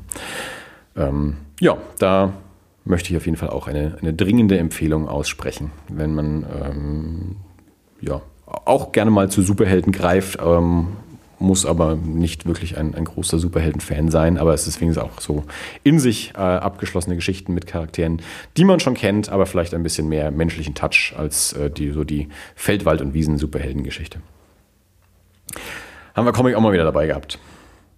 Ah ja, ähm, da, apropos Comic, äh, wollte ich jetzt äh, noch eine kurze Geschichte erzählen. Und zwar habe ich ein Geschenk von, für eine Freundin ähm, gesucht und war im Ultra Comics unterwegs und ähm, ja, habe mir jetzt gedacht, hm, Gesellschaftsspiel, da kann sie dann auch mal vorbeikommen und dann äh, brauchen wir eh mehrere Leute, um was zu spielen. Muss jetzt nicht noch irgendwie was verschenken, hatte auch irgendwie keine so richtige Idee ähm, und habe mir dann irgendwie, irgendwann, als ich dann Viertel, eine Viertelstunde da drin war, habe ich mir dann gedacht, naja, warum nicht einfach mal einen Comic schenken? Ich weiß nicht, ob sie was mit Comics anfangen kann, aber warum nicht einfach mal einen Comic schenken? Das Problem an Comics ist ja nun, dass äh, Comics meistens nicht abgeschlossen sind, sondern meistens ja irgendwelche Reihen sind oder Sammelbände. Ja, du musst eine Graphic Novel nehmen. Das ist der große Unterschied zwischen Comics und Graphic Novels, nämlich, dass die abgeschlossen sind, weißt du.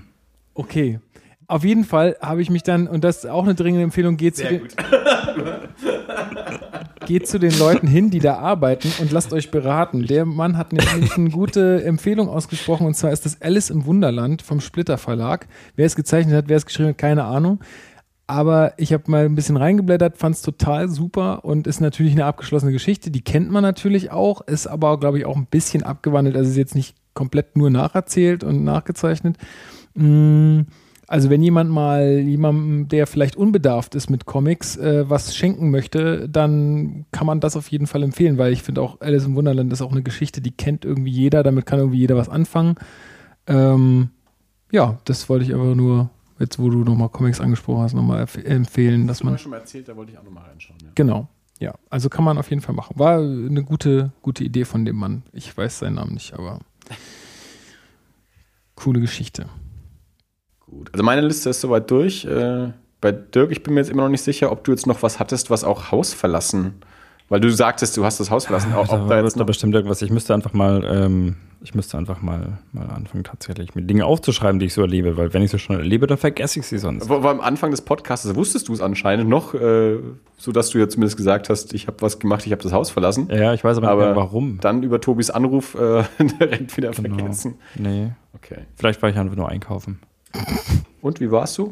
Ja, Hast alles gekriegt? ich glaube schon. Drei Packungen Nudeln vielleicht?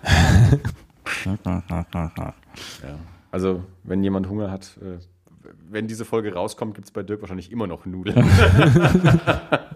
Nur weil ich versehentlich fast die doppelte Menge, nee, präzise die doppelte Menge gemacht habe. Man kann nie genug Nudeln machen. Naja.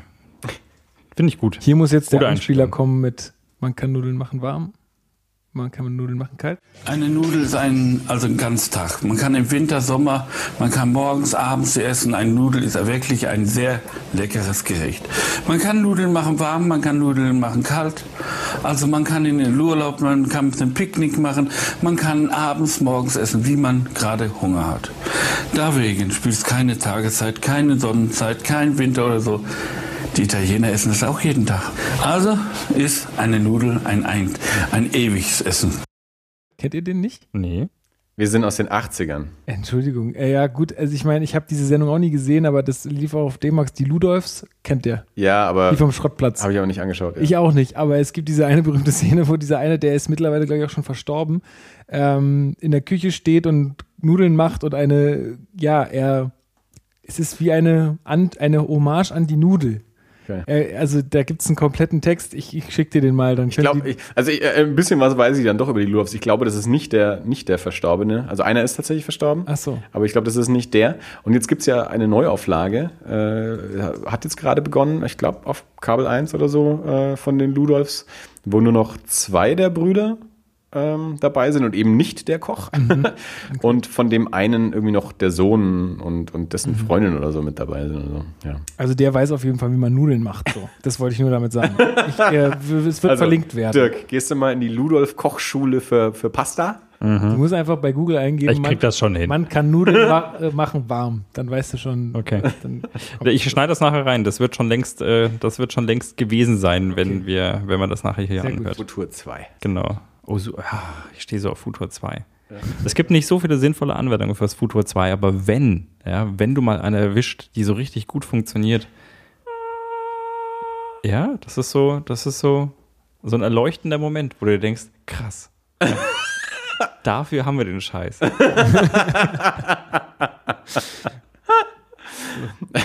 Also, ich glaube dann, ähm, wenn, wenn Lukas jetzt nicht noch irgendwas Wildes auf der Liste hat, sind wir langsam im, im Spiele- und Spielwaren-Thema. Ja, meinetwegen sehr gerne. Ähm, Also, jetzt die Bühne gehört dir. also wie gesagt, ihr könnt sehr gerne Fragen stellen, dann ist es fällt es mir nicht so. äh, sehr nett von dir. Vielen Dank. Dann, Es ist unser scheiß Podcast und wir werden Fragen stellen, wann immer wir wollen. Entschuldigung. Wir lassen dich jetzt reden nicht. und gehen Whisky trinken. Genau, pass auf, du drückst einfach nachher auf diesen Knopf, wenn du dann fertig kommt eine bist. Frage oder was? Nee, ähm, Das wäre auch nicht schlecht. So vorbereitet nee Fragen. ich sag nur, dann, dann fällt es mir nicht so schwer, an einem Stück so lang dann darüber zu schwadronieren äh, irgendwie. Also es, ist, Quadrollier mal. also es ist folgendermaßen. Du warst ähm, Spielwarenmesse. Aber bist du nicht irgendwie als Klavierträger da reingekommen? korrekt. Du hast Du hast Klavier getragen? wie, wie bei Dick und Doof. Das, Das ist aus den 80ern, das musst Ja, du das nicht kenne kennen. ich nicht also, mehr. also die Frage ist A, wie kommt ein Klavierträger? Geh mir weg mit deinen Kriegt man als Sachen. Klavier ja, lassen Sie, bitte, lassen Sie mich bitte auf die Spielwarenmesse, ich bin Klaviertransporteur. ja, dann sagen die, äh, wir sind hier eine Spielwarenmesse, sorry, ja. Klavier hier abliefern. Oder Wenn du ein kommst du Spielzeugklavier halt trägst, Oder- zweit so ein kleines, ja. Genau, man winkt dann nochmal so kurz, hallo, ja, wir müssen ja das Klavier äh, ab, das ist wie in der alten Mentos-Werbung, da trägt man auch ein Keyboard und kommt aufs Konzert. So, du hast ein Klavier getragen. Mutter, wir danken. Nee, habe ich nicht, aber ich habe so getan, als könnte ich es in, äh, in meinem beruflichen Leben. Und war damit berechtigt, auf die Spielwarenmesse zu gehen. Und ähm, wie, Ich habe so einen eigenen Klavierträger-Eingang. Moment, also die, die Spielwarenmesse, die fabulöse Spielwarenmesse, wo jeder hin will und keiner hin darf. Und es reicht, wenn man da hingeht und Nein, so tut, als könnte man theoretisch beruflich ein Klavier tragen. Und die sehen einen und denken sich, ach der. Ein professioneller Nein, Klavierträger, kommen Sie rein. Das ist, das ist nicht so wie im, wie im ne, Disneyland oder sowas, oder wo du da reinkommst und dann heißt hier, ab 1,40 darfst du da durch, ja, sondern da gibt's so, da gibt's so eine Schablone von einem muskulösen Mann und äh, das ist da oben drüber steht, ja, wenn du ein Klavier tragen könntest, dann darfst du hier rein. Die Leute, die da, die da da steht, auf der Messe an sind, jedem der 20 Eingänge zur Spielwarenmesse steht ein Klavier. Ja, das Leute- kann man auch mal testweise anheben. die Leute, die da auf der Messe sind, sehen alle nicht so aus. Als, Apropos Messi, ich muss noch was kurz einwerfen, weil Bianca mich daran erinnert hat. Alter Schwede, ich habe jetzt den dritte Mal das Kapitelmarke für Spielwarenmesse. Wir machen jetzt nichts anderes mehr. Spielwarenmesse. Aber Bianca hat mich noch dran erinnert, weil wir ja über die Hochzeitsmesse gesprochen haben und wir haben, sie meinte einen Punkt, den wir nicht angesprochen haben, der so gut war, dass, dass wir, nachdem wir aus der Hochzeitsmesse wieder raus waren, auf dem Parkplatz angesprochen wurden von einem Typen. Kommt ihr von der Hochzeitsmesse? Braucht ihr noch einen DJ? Ernsthaft? Oh, shit. Also Gerade hat er nicht so einen Trenchcoat geöffnet. Irgendwie war, Ja. als würde der Drogen verchecken wollen, halt irgendwie, hat er da so irgendwie so Leute draußen abgefangen, wollte halt irgendwie anscheinend nicht die Standmesse für innen oder was bezahlen und hat die dann war- draußen irgendwie einen Deal gemacht, irgendwie für Hochzeits. Das war, das war der arme DJ für Arme. Ja. Der hat sich uns angeschaut, hat gedacht, okay, so, so wie die aussehen, können sich die da keinen von den DJs, die da drin die Standgebühr zahlen, auch wirklich leisten. Ja, äh, die, die haben sich jetzt wahrscheinlich schon damit abgefunden, dass sie eigentlich eine Playlist laufen lassen müssen. Die quatsche ich jetzt mal an. Total geil. Super. Ja. Jetzt Ja. Spielwarenmesse, Kapitelmarker jetzt. Nee, der ist schon drin und da bleibt er jetzt. Jetzt ist halt die Hochzeitsmesse mit in der Spielwarenmesse. Das ist ja auch Messe, das passt irgendwie thematisch. Lukas, jetzt fang an zu reden, verdammt Du nochmal. nennst das Ganze einfach nur Messe. Messe. Nee, es, es heißt ja schon Spiel. Also das Schöne dieses Jahr war, dass man erstmal von einer Truppe Sturmtruppler begrüßt wurde, eine riesengroße Armee, na riesengroß war sie nicht, aber es waren auf jeden Fall viele Sturmtruppler, die äh, vor der Spielwarenmesse standen. Da sind wir erstmal hin und haben Selfies gemacht. Ganz viele. Genau, das muss auch erstmal passieren. Ja. In welcher Welt leben wir, dass du sagst, ach, das war so schön. Wir wurden von so einer großen Gruppe Sturmtruppler. Ja, Luke hätte das niemals gesagt. Oh, guck mal, Han. Ja. Sturmtruppler. Ach, Lass uns ein schön. Selfie machen. So viele. das ist, Und die sehen alle gleich das, ist, aus. das sind wie Leute, die sich den, die sich den, den, den Ring von Herr der Ringe irgendwie über so einen Merch-Store kaufen, ja. Und ich sitze da und denke mir, alter Schwede, hey, Frodo hat sich so den Arsch abgelaufen, um das Scheißding loszuwerden. Und du gibst Geld dafür aus und kaufst dir einen. So. Der wollte den nicht mal haben. Also Eine Sache viele darüber- Sturmtruppler bei der Spielwarenmesse. Darüber habe ich noch nicht nachgedacht, aber du hast natürlich vollkommen recht. coolen Sturmtruppler. Ich finde überhaupt ja, also ich meine, das ist The Force Awakens war überhaupt das, das erste Mal, dass ein Sturmtruppler wirklich cool ist. Ich weiß, was hat Sturmtruppler denn bitte gut gemacht jetzt in der letzten Zeit oder cool?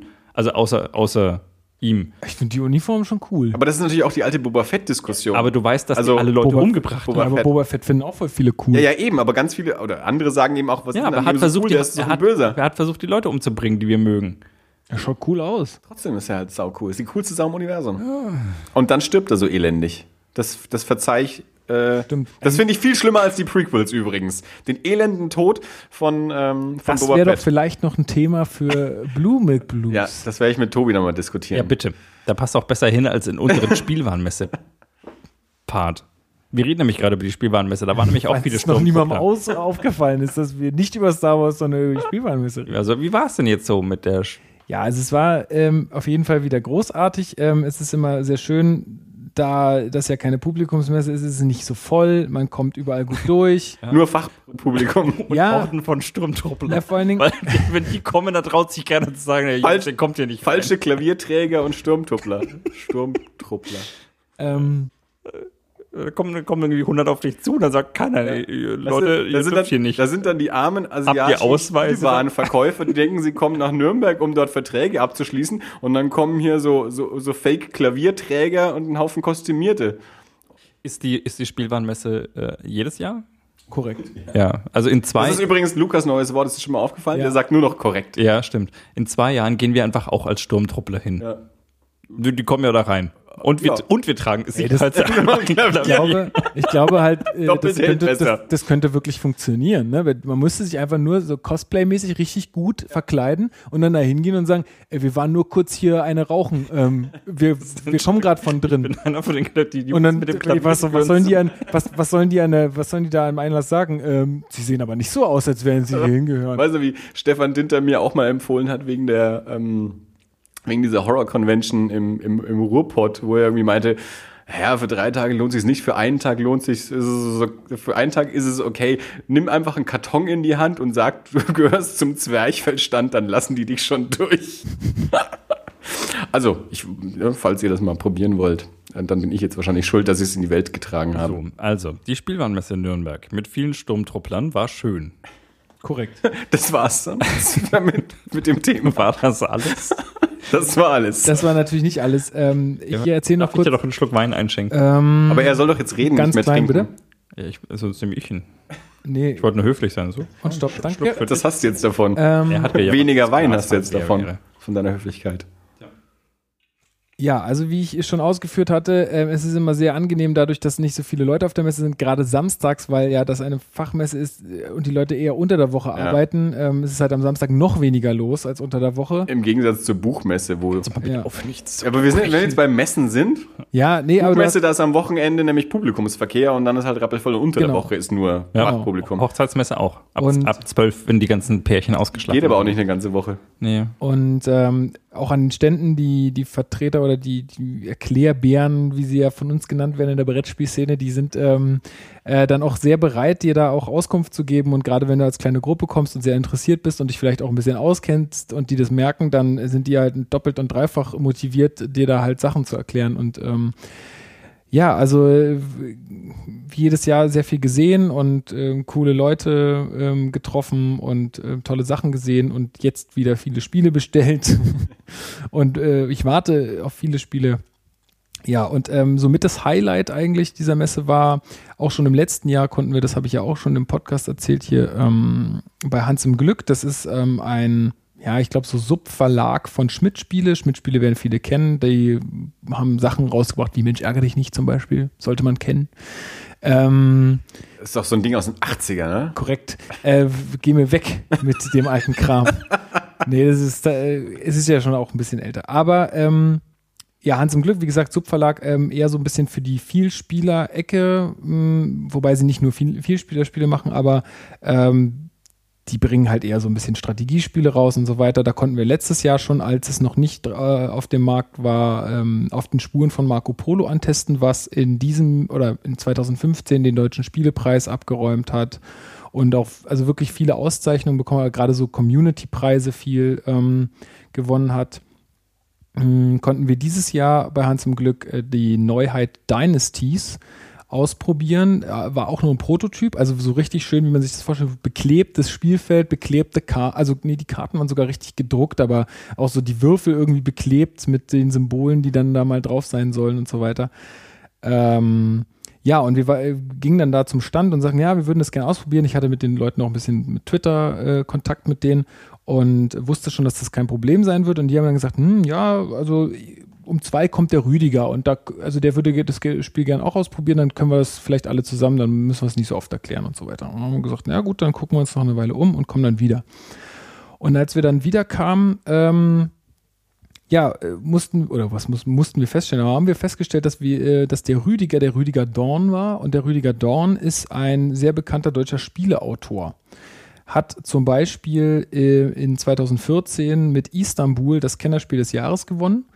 Ähm, war mit Las Vegas 2001 ähm, zum Spiel des Jahres nominiert und hat auch, ähm, ja gut, ich habe die Spiele jetzt selber nicht gespielt, man kennt sie vielleicht, wenn man ein bisschen affiner ist für das Thema, ähm, die Händler von Genua und äh, Goa noch gemacht.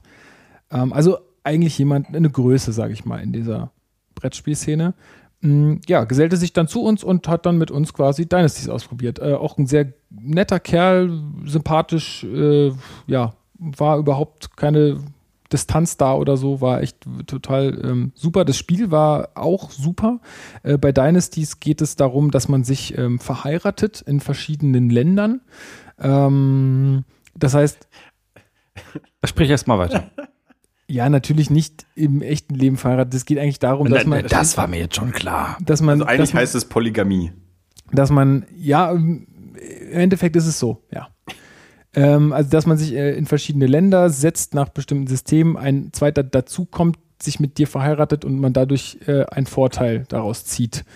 Ähm, insgesamt sehr interaktiv. Äh, es gibt viele Felder, wo es dann zum Beispiel danach geht, ähm, da ist ein Feld mit äh, Ressourcen, das sind dann so kleine Holzblöcke, die haben verschiedene Farben.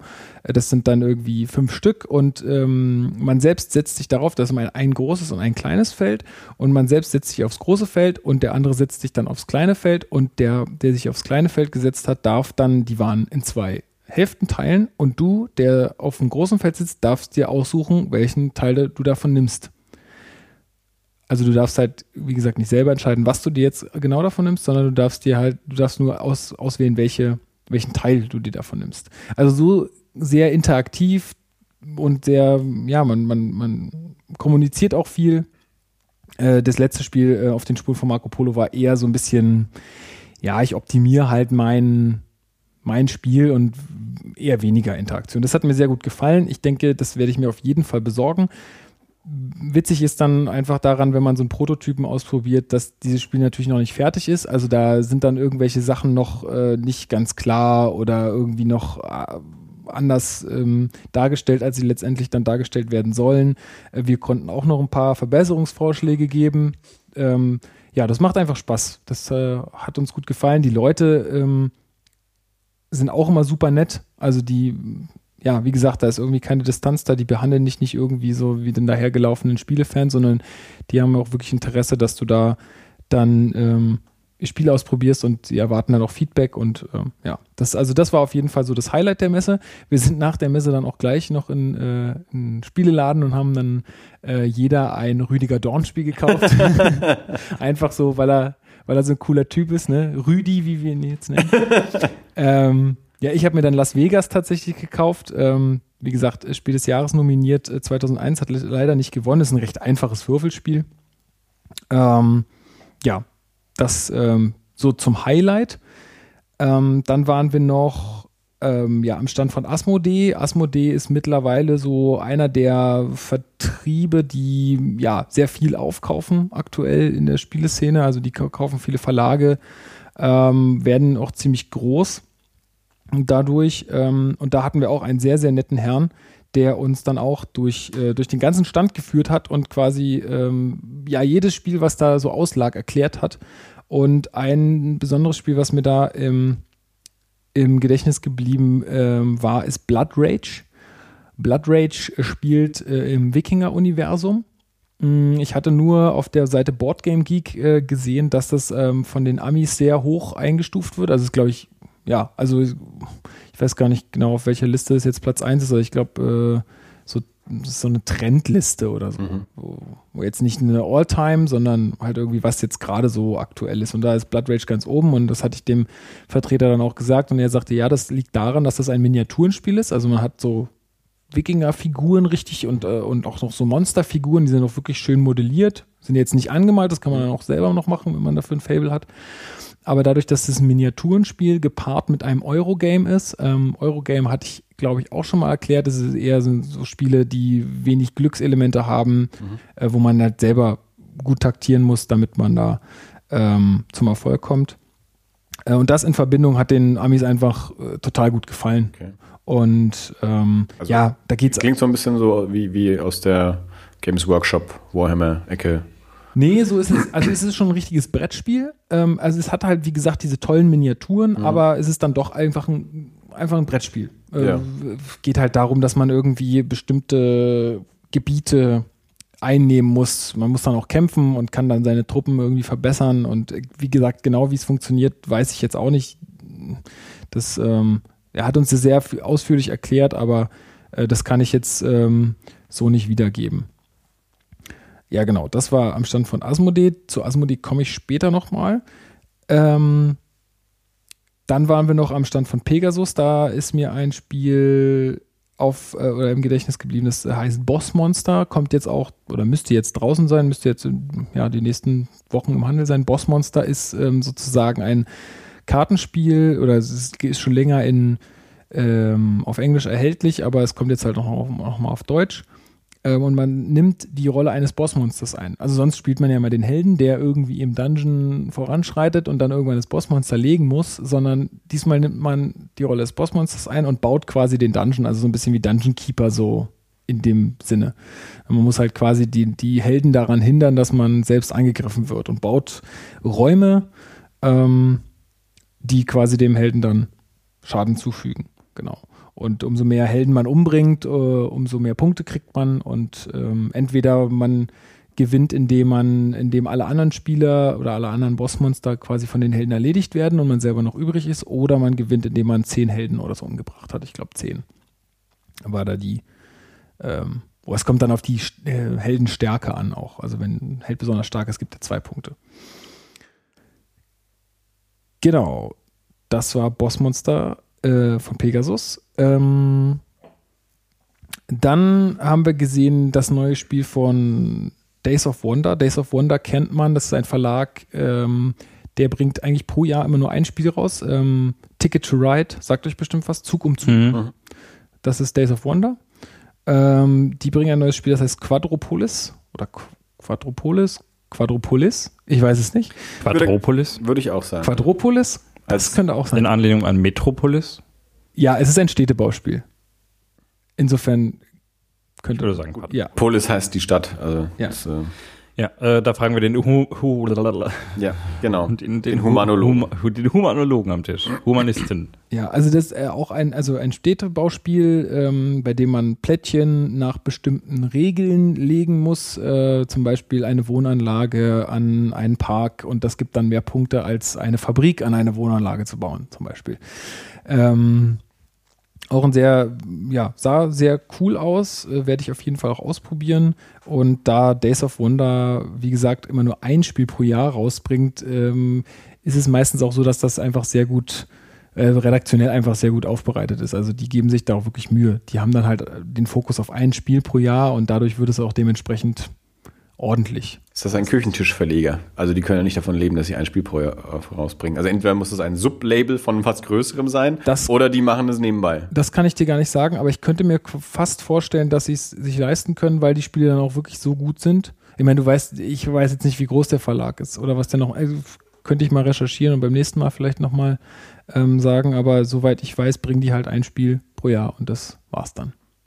Ich kann mir nur irgendwie nicht vorstellen, dass, äh, Ich meine, die machen mit dass man Ticket, davon leben kann. die machen mit Ticket to Ride, machen die ordentlich Kohle. Da kannst du von ausgehen. Also wenn das du ist als wahrscheinlich Verlag. wie so ist der, der, der Publisher vom verrückt, verrückten Labyrinth wahrscheinlich heute noch. Äh, Ja, oder Piatnik von Activity lebt oder Hans im Glück von Carcassonne lebt. Also das, das, wenn du als Verlag halt so einen so einen Hit hast, dann zehrst du davon. Also die bringen ja auch immer neue Spielpläne für Zug um Zug. Ne? Da gibt es dann Zug um Zug Europa, Zug um Zug Polen, Tschechien, Weißrussland, was auch immer.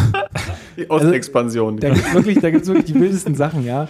Ähm, und davon, Die Kuh wird gemolken, bis sie tot umfällt. Ne, es ist so. Aber davon leben halt solche Verlage und können dann halt ähm, dadurch auch andere Spiele vielleicht, womit sie vielleicht nicht genug verdienen würden. Also ein bisschen, dass es sich auskompensiert. Äh, genau.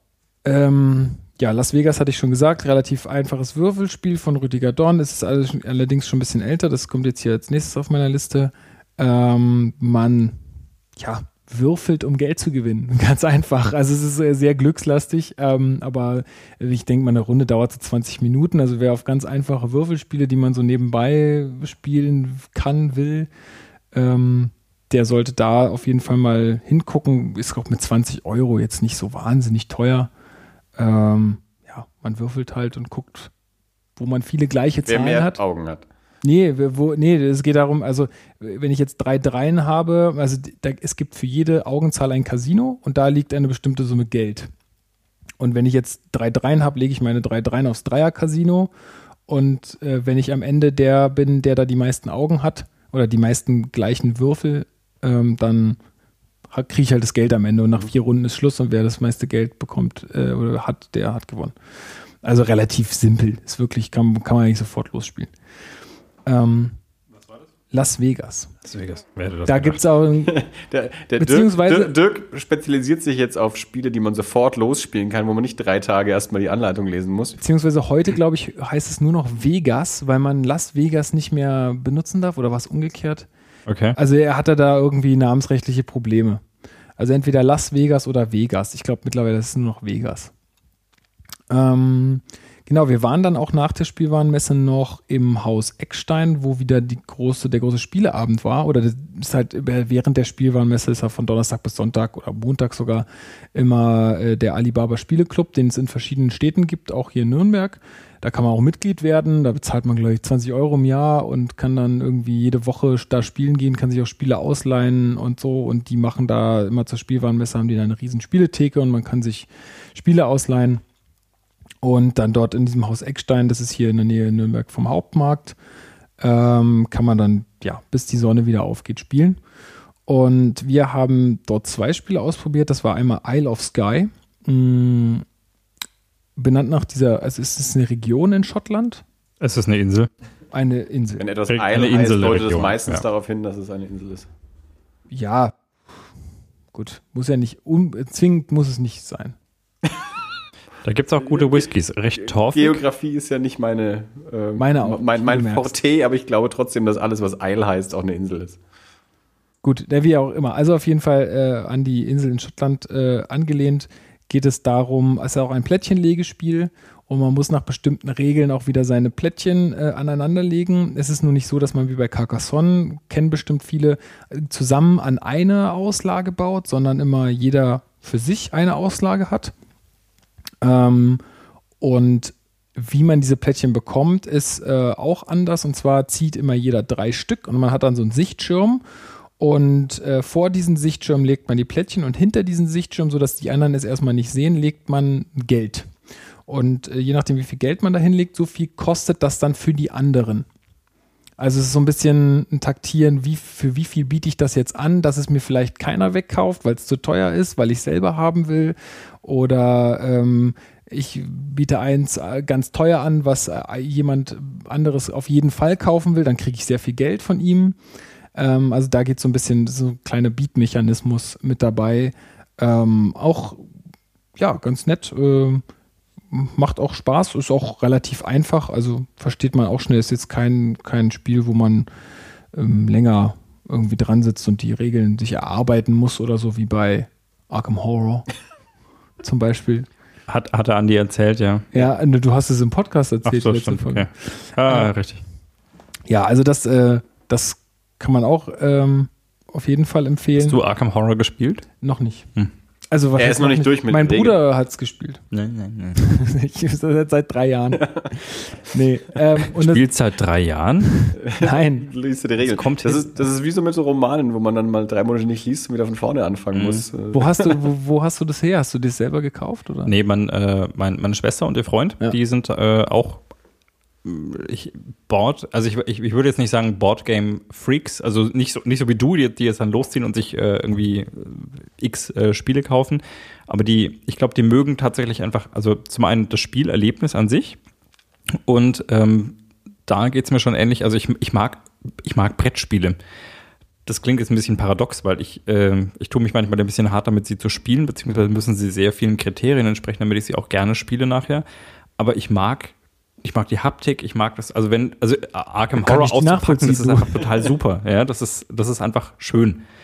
Und ähm, die ne, ziehen halt auch ab und zu mal einfach durch die Comicläden und gerade so Utrecht oder, oder Amsterdam gibt es halt ein paar echt schöne, die dann nicht nur Comics haben, sondern auch äh, sehr, sehr viele, gerade so Brettspiele und die dann auch entsprechend eingerichtet sind. Also wo du schon reingehst und du denkst, okay, ich grrrr, Ja. total gut. Also in der, in der Das soll Atmosphäre. mein hier. Wohnzimmer sein. Ja, Ja. also ich, ich, ich weiß nicht, wir waren in, in, in Utrecht im total geilen Brettspieleladen, die, die, die haben irgendwie, irgendwie Möbel in der Mitte auseinandergeschnitten und haben die überall an die Wand gedübelt und das, das, das ist total Das abgefahren da mal gesagt, drin. ja. Mhm. Und äh, also da kauft man halt auch gerne. Und wenn dann noch so ein verrückter Typ da drin steht, der dir das aufschwatzt und alles Mögliche zu dem Spiel erzählt, dann denkst du, okay, ich kaufe mir gleich noch äh, Platinwürfel dazu, weil damit macht es noch viel mehr Spaß, das Spiel zu spielen. Und dann fällt dir zu Hause auf, okay, ich bräuchte jetzt dann 14 Leute, um das Spiel zu spielen. Ich habe gar nicht so viele Freunde hier, aber ich habe das Spiel und das ist total gut. Ich pack's jetzt mal aus.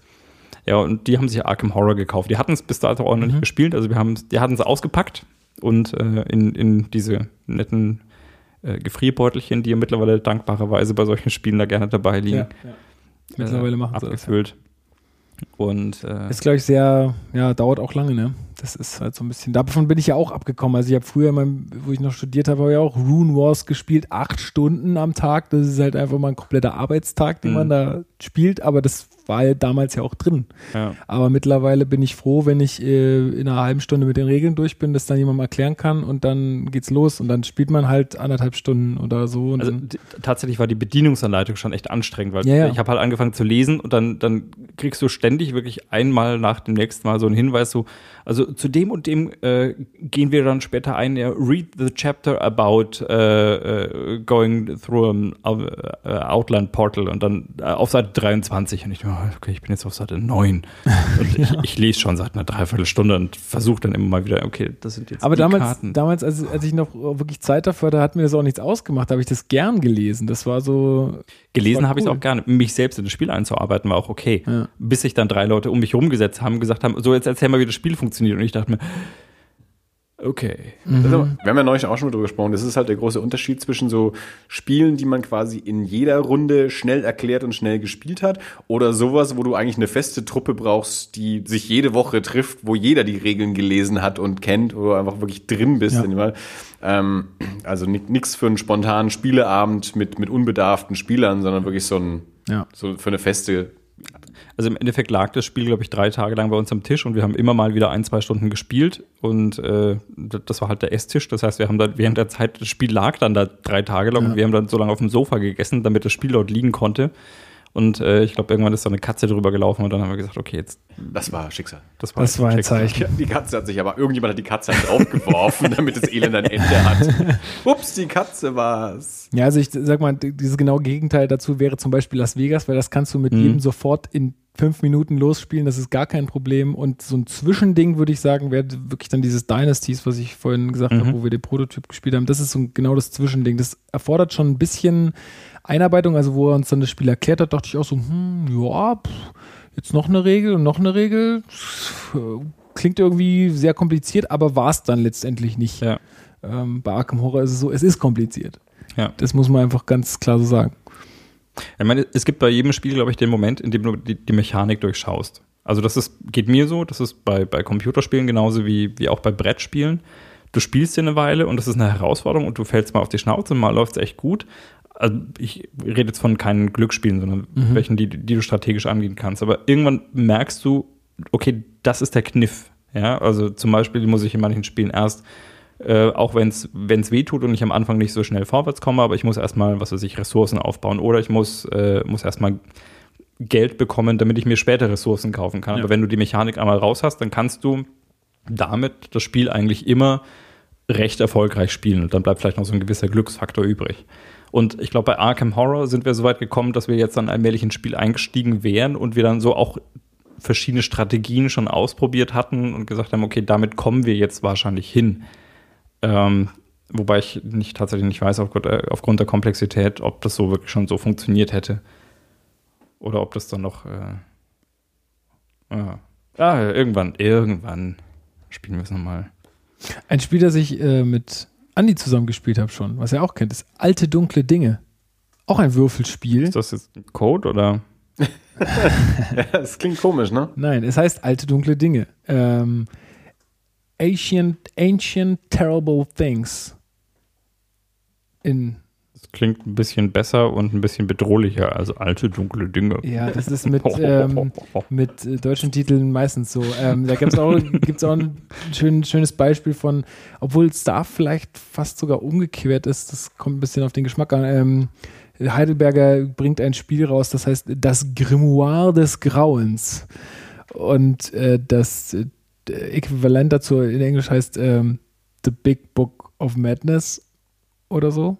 Und da konnte man ja irgendwie jetzt nicht das große Buch oder ja, oder das, das große schlechte Buch konnte man nicht direkt übersetzen. Und das, das, Das große schlechte Buch. deswegen hat man Grimoire genommen. Ja, und Grimoire weiß jetzt auch nicht jeder, was das heißt, sofort auf Anhieb. Klingt aber gut.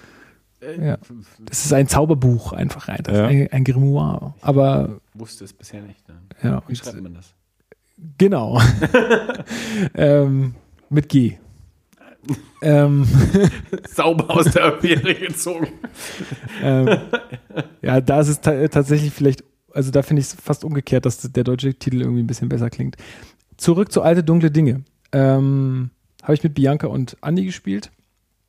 Ähm, ja, ist auch ein Würfelspiel, auch ich weiß nicht, äh, ich weiß nicht, wie du es empfandst. Ähm, Ich habe gewonnen, also war es super. Ja, das ist meistens super, aber es ist auch jetzt nicht so wahnsinnig schwer. Das hat jetzt mit dem Thema auch nicht viel zu tun.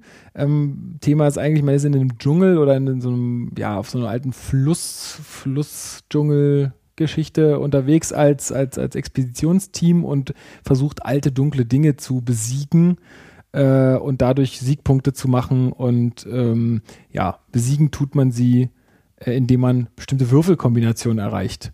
Und diese Würfelkombinationen, also man darf immer einmal würfeln mit äh, fünf Würfeln, glaube ich, und kann dann sein Würfelergebnis entsprechend aufbessern mit verschiedenen Ausrüstungsgegenständen oder äh, bestimmten Markern, die man nur begrenzt zur Verfügung hat.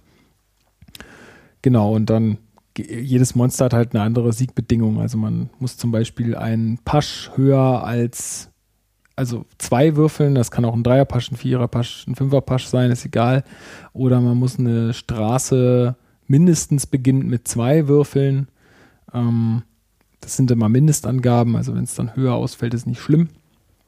Ja, also ich finde es auch locker irgendwie. Ist jetzt nicht so, wenn man das einmal durchstiegen hat, finde ich, weiß nicht, wie du es empfunden hast. Nee, das, das, hat Spaß gemacht und das ist auch so ein eben relativ schnell erklärt, aber auch nicht, ähm, also nicht, nicht stupide, also nicht so, dass man sagt, okay, das ist so dumpf, dass es wirklich jeder nach fünf Minuten verstanden hat, sondern schon so ein, ein angenehmes Level an Erkläraufwand, dass man es dann eben doch schnell spielen kann mit Leuten, die es noch nie gespielt haben, aber trotzdem auch noch einen, einen gewissen Anspruch mit drin hat, wo man dann auch erstmal merkt, okay, es ist ein relativ simples System mit Würfeln und Karten besiegen und so, aber dann auch merkt, okay, aber man, kann ja dann auch noch taktieren, also welches Monster nehme ich mir jetzt vor, damit welches Monster für wen anderes übrig bleibt und so, wie stehen da meine Chancen. Und, äh, ne, das war ein, war ein sehr schönes Spiel, das hat Spaß gemacht. Ja, also was auch schön an dem Spiel ist, ist man, wenn man verliert, kann man immer sagen, Würfelpech. da hat man, also weil das ist halt kein Eurogame, wo man jetzt halt selber schon dran schuld ist, wenn man verliert meistens, sondern äh, da kann es halt wirklich sein, dass man halt einfach mal so schlecht würfelt, dass es dann halt daneben geht. Aber da, dessen muss man sich aber bewusst sein, das ist dann einfach so. Aber ich glaube, das haben wir ja auch schon mal, ähm, schon mal erwähnt, dass das natürlich auch meistens der Unterschied ist zwischen schnell spielbaren Spielen und eben Spielen mit einem mit einem hohen Anfangsaufwand. Also je, je höher der Glücksfaktor ist, desto schneller kannst du einsteigen, ähm, weil die restlichen Regeln nicht so komplex sind, dass man eben sich erstmal eine Strategie und eine Taktik zurechtlegen muss. Genau. Ja, also wie gesagt, das Thema hat natürlich jetzt mit dem äh, Ich würfel Kombination und besiege dadurch äh, Monster gar nichts zu tun. Das könnte man auch machen. Man druckt eine Siegpunktanzahl auf eine Karte mit, äh, äh, mit einer bestimmten Würfelkombination. Das Thema ist halt sehr draufgesetzt, aber ich habe mir das Spiel auch einfach gekauft, wie du jetzt sagtest, Dirk, die Haptik, wie es aussieht, Ja. das spricht mich einfach an. Es ist in so einem Comic-Look gehalten. Das sieht einfach cool aus. Das Ja, aber das, ich finde natürlich, das gehört ja da dann auch mit dazu, eben wie ist ein Spiel gestaltet, äh, dass es, man auch Lust hat, es zu spielen und nicht nur, klar, man könnte auch auf einem weißen Karton schwarze Zahlen aufdrucken Immer. Und, und Linien. Und Immer. Ne? Also das, das würde dem Spielprinzip ähm, nichts wegnehmen, aber klar, man möchte auch ein hübsches Design dazu haben und cool gestaltete Karten und so und dann eben nicht sagen, ich habe jetzt die kleine Straße geworfen, sondern ich habe den und den Fetisch besiegt oder irgendwie so. Me- Meine Schwester hat äh, Love Letter, ich glaube, da haben wir auch schon mal drüber gesprochen. Ja. Und die mag das Spiel so gerne, dass sie die ganzen Karten von Love Letter in, ähm, in so Sleeves. äh, Sleeves gesteckt hat. Und ich, ich spiele das wirklich gerne. Und jedes Mal, wenn wir das spielen, dann, dann fühle ich mich so ein bisschen wie. Kennst du diese Sofa-Schonbezüge aus Plastik aus den 50ern, 60ern? Da hat, da hat man so Geh Plastik. mir weg mit den alten Also Sachen. nein, so alt, so alt man- sind auch wir das, nicht. Das kennt wir man aus das- Filmen aus den Genau. 80ern. Wir kennen das auch nur aus dem Film, aber da hat man halt tatsächlich so Plastik, also ein schönes Sofa und dann irgendwie so einen Plastikbezug drüber gemacht, damit das gute Sofa keinen Schaden nimmt. Ja, aber äh, es ist natürlich so, wenn du ein Spiel wirklich gerne spielst, das Problem hatte ich bei Seven Wonders, da hatte ich auch schon mal im letzten Podcast drüber gesprochen oder im vorletzten. Wenn du ein Spiel so oft spielst, dann grabbeln sich die Karten Mhm. halt so sehr ab, dass du die sleeven musst. Äh, Oder du kaufst das Spiel irgendwann neu. Sleeven ist ein Verb. Ja, scheinbar. Eintüten, Ah, Ja, das ist die über Was? deutsche Übersetzung. was auch immer. Ähm, Ich müsste mich nicht stumm anschauen, bloß weil ich irgendwie ein bisschen hier meine, meine Position verändere. Sollen wir aus Höflichkeit auch aufstehen? Wenn der Älteste am einfach Tisch, weiterreden. wenn, wenn der Älteste am Für mich Tisch aufsteht, dann Jetzt tut einfach mittlerweile der. Hintern weh. genau. So, wäre ich, ähm, wo waren wir jetzt stehen geblieben? Sleeven. Du, du sleevest. Äh, ja, deine- und du, du deine- sagst, dass das tut dem Spiel einen Abbruch, weil es. Nee, das habe ich gar nicht gesagt. Das ist, also ich, ich, das, das ist für mich so eine, äh, so, so, ein, so eine lustige, jedes Mal, wenn wir das Spiel auspacken, ja, ich meine, wir sagen halt, oh, hm, wir spielen Love Letter und dann sag ich, ach ja, das ist ja nett. Und ich meine, das ist halt ein schönes Spiel, weil das hast du halt auch mal dabei. Das heißt, wenn man im Restaurant was zum Essen bestellt hat, dann kann man noch mal gut eine Runde spielen, bis das Essen da ist. Und ähm, dann packt sie es aus und dann, dann sehe ich diese Sleeves und denke mir, ach, stimmt, ja, die sind ja eingepackt, Ja. die Karten. Ja, gut. Also das tut dem Spiel keinen Abbruch tatsächlich, aber ähm, ich, ich, ich finde es halt lustig, weil es erinnert mich erstmal. Ich mache das auch nicht, ich mache das auch nicht gerne, wenn ich nicht weiß, okay, dann, sonst gehen mir die Dinger kaputt. Mhm. Ja, So, äh, Entschuldigung. kein Problem. Ähm, ein weiteres äh, Spiel, was ich empfehlen möchte, ist Mysterium. Ähm, kommt ursprünglich von einem polnischen Verlag, ist jetzt bei Asmodee äh, rausgekommen. Äh, äh, ja, in der deutschen Version. Viele kennen vielleicht Dixit. Dixit war, glaube ich, mal Spiel des Jahres. Welches Jahr ist mir entfallen? Ich weiß, dass ich den Titel schon mal gesehen habe, Genau. aber das war es auch schon. Ja, da, da geht es halt äh, darum, äh, Assozi Assoziationen mit Karten zu haben. Also du verteilst halt Karten und ähm, du hast halt einen bestimmten Begriff, den du damit erklären willst oder irgendwie so, dann müssen die Leute anhand dieser Karten irgendwie erraten, was du meinst. Und Mysterium ist halt so wie Cluedo. Du musst äh, einen Mord aufklären. Ähm, ist ein kooperatives Spiel, muss ich dazu sagen. Ähm, also man muss rausfinden, wer war es, wo war es, mit welcher Waffe war es. Und es gibt einen Spielleiter, also einen, ja, einen Geist sozusagen, der stumm, ohne zu reden, so Karten verteilt. Dixit-Karten, also mit ganz komischen Sachen drauf. Das sind irgendwelche Gemälde, also irgendwelche Fantasiesachen. Da kann alles drauf sein. Ähm, und die gibt er dann den Spielern und die Spieler müssen dann in verschiedenen Runden, also zum Beispiel in der ersten Runde geht es darum, wer war's. Dann verteilt der Geist die Karten und äh, dann müssen die Spieler anhand der Karten festlegen, ähm, ja, wer, wer war's dann. Also weiß nicht, wenn die Frau was Lilanes anhat, dann wird der vielleicht, der Geist vielleicht eher eine Karte mit einer Grundfarbe, die lila ist, hingeben oder so. Ja, es ist also ein Assoziationsspiel. Äh, im, ja, also so Cluedo-mäßig. Ähm, das hat mir sehr viel Spaß gemacht. Äh, Ich glaube, ich würde es mir nicht selber kaufen, ähm, aber ich würde es immer wieder mitspielen. Also es ist ähm, ja für Leute, die gerne Kommunika äh, Kommunikation haben am Tisch und sich irgendwie unterhalten und austauschen und ach, das könnte doch das sein und nee und das ist doch eher so und guck mal, was da noch drauf ist auf dem Bild und die sich gerne irgendwie Bilder genauer anschauen, bestimmt genau das Richtige. Äh, und wer Dixit kennt, ähm, es ist einfach so ein bisschen so ein Upgrade. einfach Dixit nochmal mit einem anderen Thema. Kann man auch mit Dixit-Karten spielen. Also das geht wohl sogar. Haben Leute schon gemacht. Genau, Mysterium.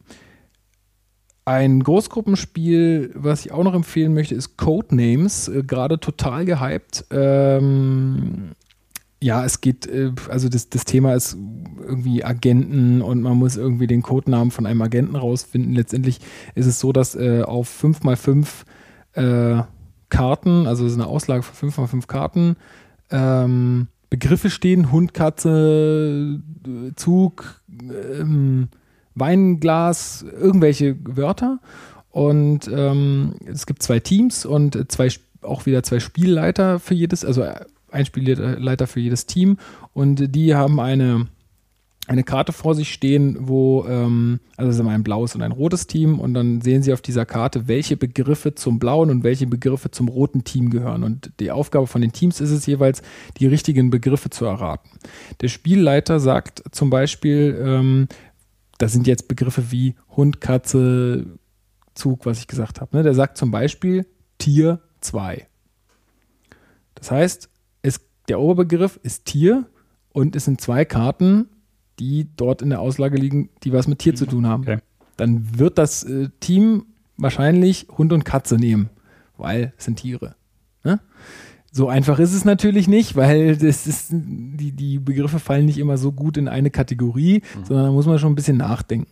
Also weiß ich nicht, ich hatte zum Beispiel mal den Fall, ich musste irgendwie Hamburg, Dichtung, also Dichtung von das, die Dichtung von einer Waschmaschine was, mhm. äh, haben und, und irgendwas anderes noch und dann habe ich irgendwie Deutsch-Hip-Hop genommen. Deutsch-Hip-Hop 2. Also Hamburg, einmal Hamburg, große Stadt, wo viel deutscher Hip-Hop herkommt und Dichtung wegen Dichten. Ne? Solche, solche Sachen muss man dann, genau, so, mm, solche okay. Sachen muss man dann halt zusammenführen. Und ähm, je nachdem, wer dann halt schneller seine Begriffe rausgefunden hat, der. Hat ähm, das funktioniert? Das hat funktioniert. Okay. Also das Problem war, es war auch noch Füchse auf, äh, auf, auf einer Karte und die Füchse sind ja absolute Beginner. Mhm. Ähm, Gibt es ja so ein Lied. Ähm, und da war noch so ein bisschen Diskussion, ob, ob ich damit jetzt auch irgendwie das gemeint hat. Also man muss auch tatsächlich gucken, was liegen denn noch für andere Begriffe, was könnten die denn ähm, damit noch assoziieren, ähm, dass sie nicht irgendwas Falsches nehmen, weil wenn sie einen Begriff von der gegnerischen ähm, vom gegnerischen Team nehmen, dann wird das halt verdeckt, dann ist das andere Team dran, aber die haben auch gleichzeitig einen Punkt gemacht. Und es gibt immer einen Begriff, der quasi so ja, der das Spiel sofort beendet. Dann hat man sofort verloren. Ähm, und da sollte man dann möglichst ähm, vermeiden, dass man irgendwie eine Assoziation da, dazu herstellt. Also das ist wirklich total ähm, klasse, hat mir sehr, sehr viel Spaß gemacht und wie gesagt auch in größeren Gruppen spielbar. Also wenn man da jetzt irgendwie äh, Teams hat von vier bis fünf Leuten und einen Spielleiter, das, das klappt immer noch sehr gut. Also das gegnerische Team ist auch dazu angehalten, die anderen zu verwirren. Also man kann auch als gegnerisches Team dann einfach sagen, naja, aber wie wäre es dann noch mit der Karte? Und mhm. weil das, dann entstehen irgendwie immer verworrenere Gedankengänge und das gegnerische Team wird immer unsicherer mit seinen Antworten. Und ja, das hat mir sehr, auch sehr, sehr gut gefallen. Irgendwelche Fragen dazu? Nein. ja, dann kommen wir jetzt ähm, zu dem Spiel, was ich durch Zufall auch dabei habe, also wirklich durch Zufall, weil ich es jetzt wieder mit nach Hause nehme. Ähm, Time Stories. Time Stories ist, es ist jetzt gerade so ein kleiner Trend ähm, von Legacy-Spielen, nennt man die so, also Legacy-Sachen. Da gibt es jetzt äh, zum Beispiel, es gibt ein äh, Spiel Pandemie, ist das auch kooperativ. Dirk, kennst du das zufällig? Das Pandemie, ein Brettspiel. Äh, das, das, Brettspiel nicht, nee. Kennt man. So, also Entschuldige ich nicht. Nee, kein Problem. Also äh, mag der eine oder andere kennen. Davon gibt es jetzt zum Beispiel eine, eine Legacy-Variante. Das heißt, man spielt dieses Spiel einmal und danach eigentlich nie wieder. Man zerstört währenddessen auch Karten zum Beispiel, weil man sie nicht mehr braucht oder man beschriftet das äh, Spielbrett. Ähm, und äh, in diese Riege fällt eigentlich auch Time Stories. Das ähm, Time Stories hat, ähm, also kommt in einer total schönen Box. Ich wollte gerade sagen, also, ich, also als du es auf den Tisch gestellt hast, dachte ich mir, da könnte ein Apple-Gerät ja, drin sein. Ein, das sagt jeder. Die erste Assoziation, ja. genau. Also es sieht aus wie ein Apple-Produkt. Ähm, äh, Story ist, also ist auch kooperativ. Man oder die, die Spieler sind Mitglieder der Time Agency und ähm, verhindern, ja, es ist halt, Zeitreisen sind möglich und man verhindert bestimmte Zeitrisse und äh, ja, man muss halt Fälle lösen. Ne? Also das ist so ein bisschen wie so ein, ich, ich beschreibe es immer gerne mit so einem Exit Room. Also man, man, man kommt irgendwo hin und man muss dann Rätsel lösen, man findet Sachen, man muss die kombinieren und ähm, so ist auch dieses Spiel. Ähm, das Spiel kommt in der Grundbox mit einem Fall. Also es gibt das, das äh, normale Spielmaterial, da ist ein große, großer Spielplan drin. Hier auf der Rückseite sieht jetzt, dann sieht das Dirk auch mal, es ist ein großer Spielplan mit äh, verschiedenen Markern und ähm, auch äh, so Spielsteinen, die dann die einzelnen Spieler äh, symbolisieren. Und äh, einmal ein, äh, einem oder zwei Kartendecks, die dann äh, quasi den Fall, ähm, ja, wo der Fall drin ist. Im ersten Fall, der mit in der Grundbox kommt, da ist man in einer Nervenheilanstalt 1921 äh, und muss, wie gesagt, so einen Zeitriss verhindern. Und ähm, ja, das Spiel funktioniert so, dass man immer unten legt man immer ein Panorama aus von einem Raum. Das ist dann wie so ein Bild, wo, wo man sich gerade aufhält, in einem Park oder in irgendeinem Aufenthaltsraum oder in irgendeiner Höhle oder was immer, wo man da halt so hinkommt im Laufe des Spiels. Und dann können sich die ähm, äh, Spielfiguren auf äh, bestimmten, also den Karten dann positionieren, sagen, ich möchte gerne gucken, da auf dieser Karte ist so ein Typ drauf, mal gucken, was da passiert, wenn ich den jetzt anspreche oder wenn ich da hingehe. Hm. Und dann dürfen die Spieler, je nachdem, wo sie stehen, diese Karte umdrehen und sich durchlesen, was auf der Rückseite steht und entweder der Typ greift sie an oder der erzählt irgendwas oder hat irgendwas für sie dabei oder es passiert ganz was anderes oder der will gar nicht mit einem reden. Ähm, die Krux ist, man soll das den anderen Spielern nicht vorlesen, sondern man soll dann erzählen, was man denn erlebt hat mhm. in dem Moment. Ähm, das heißt, wenn man dann mit jemandem spricht, soll man nicht stumpf vorlesen, was er jetzt sagt, ja. sondern man soll dann in seinen eigenen Worten wiedergeben, was hat man denn von dem gehört, weil so wäre es ja im realen Leben auch. Und vielleicht vergisst man ja auch Details, die aber letztendlich für die Geschichte wichtig sind. Oder man hat irgendein Bild gesehen oder man hat irgendeine Szenerie gesehen und muss dann quasi wiedergeben den anderen, was man erlebt hat. Äh, und so bewegt man sich durchs Spiel. Und äh, bei dieser Time Agency ist es so, dass man ähm, quasi zu diesen Orten hinreist und immer in den Körper eines der anwesenden Personen äh, sich quasi da, wie ein bisschen bei Avatar oder so. Okay, ich hatte jetzt an eine Science-Fiction-Serie mit Scott Bakula gedacht. Ah, wir sind ein bisschen da aus den 80ern. Da gibt es sehr viele, die so in die Richtung gehen.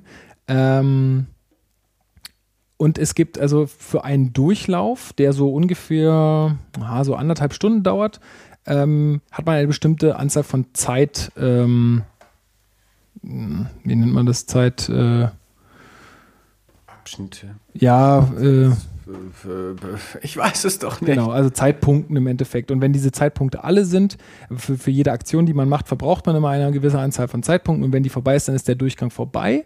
Und entweder man hat den Fall bis dahin gelöst oder man hat ihn nicht gelöst. Beim ersten Mal schafft man es eigentlich nie. Man muss quasi noch einmal dann ähm, von vorne anfangen, mit aber gewissem Vorwissen. Das heißt, vielleicht gehe ich nicht mehr dahin, weil ja. da weiß ich, da passiert irgendein Scheiß. Oder das ist ich, wie Murmeltiertag. Genau, sozusagen.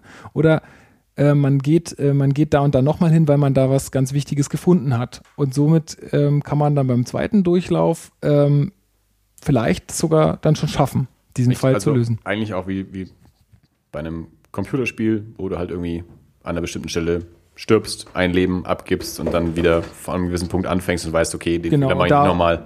Genau, genau. Oder da um die Ecke kommt jetzt jemand, da, da schicke ich vielleicht, ja. also die Personen, die man dann quasi nimmt, ähm, die haben auch verschiedene Eigenschaften. Also der eine kann besser kämpfen, der andere kann besser reden, der mhm. andere kann, ist geschickter oder so.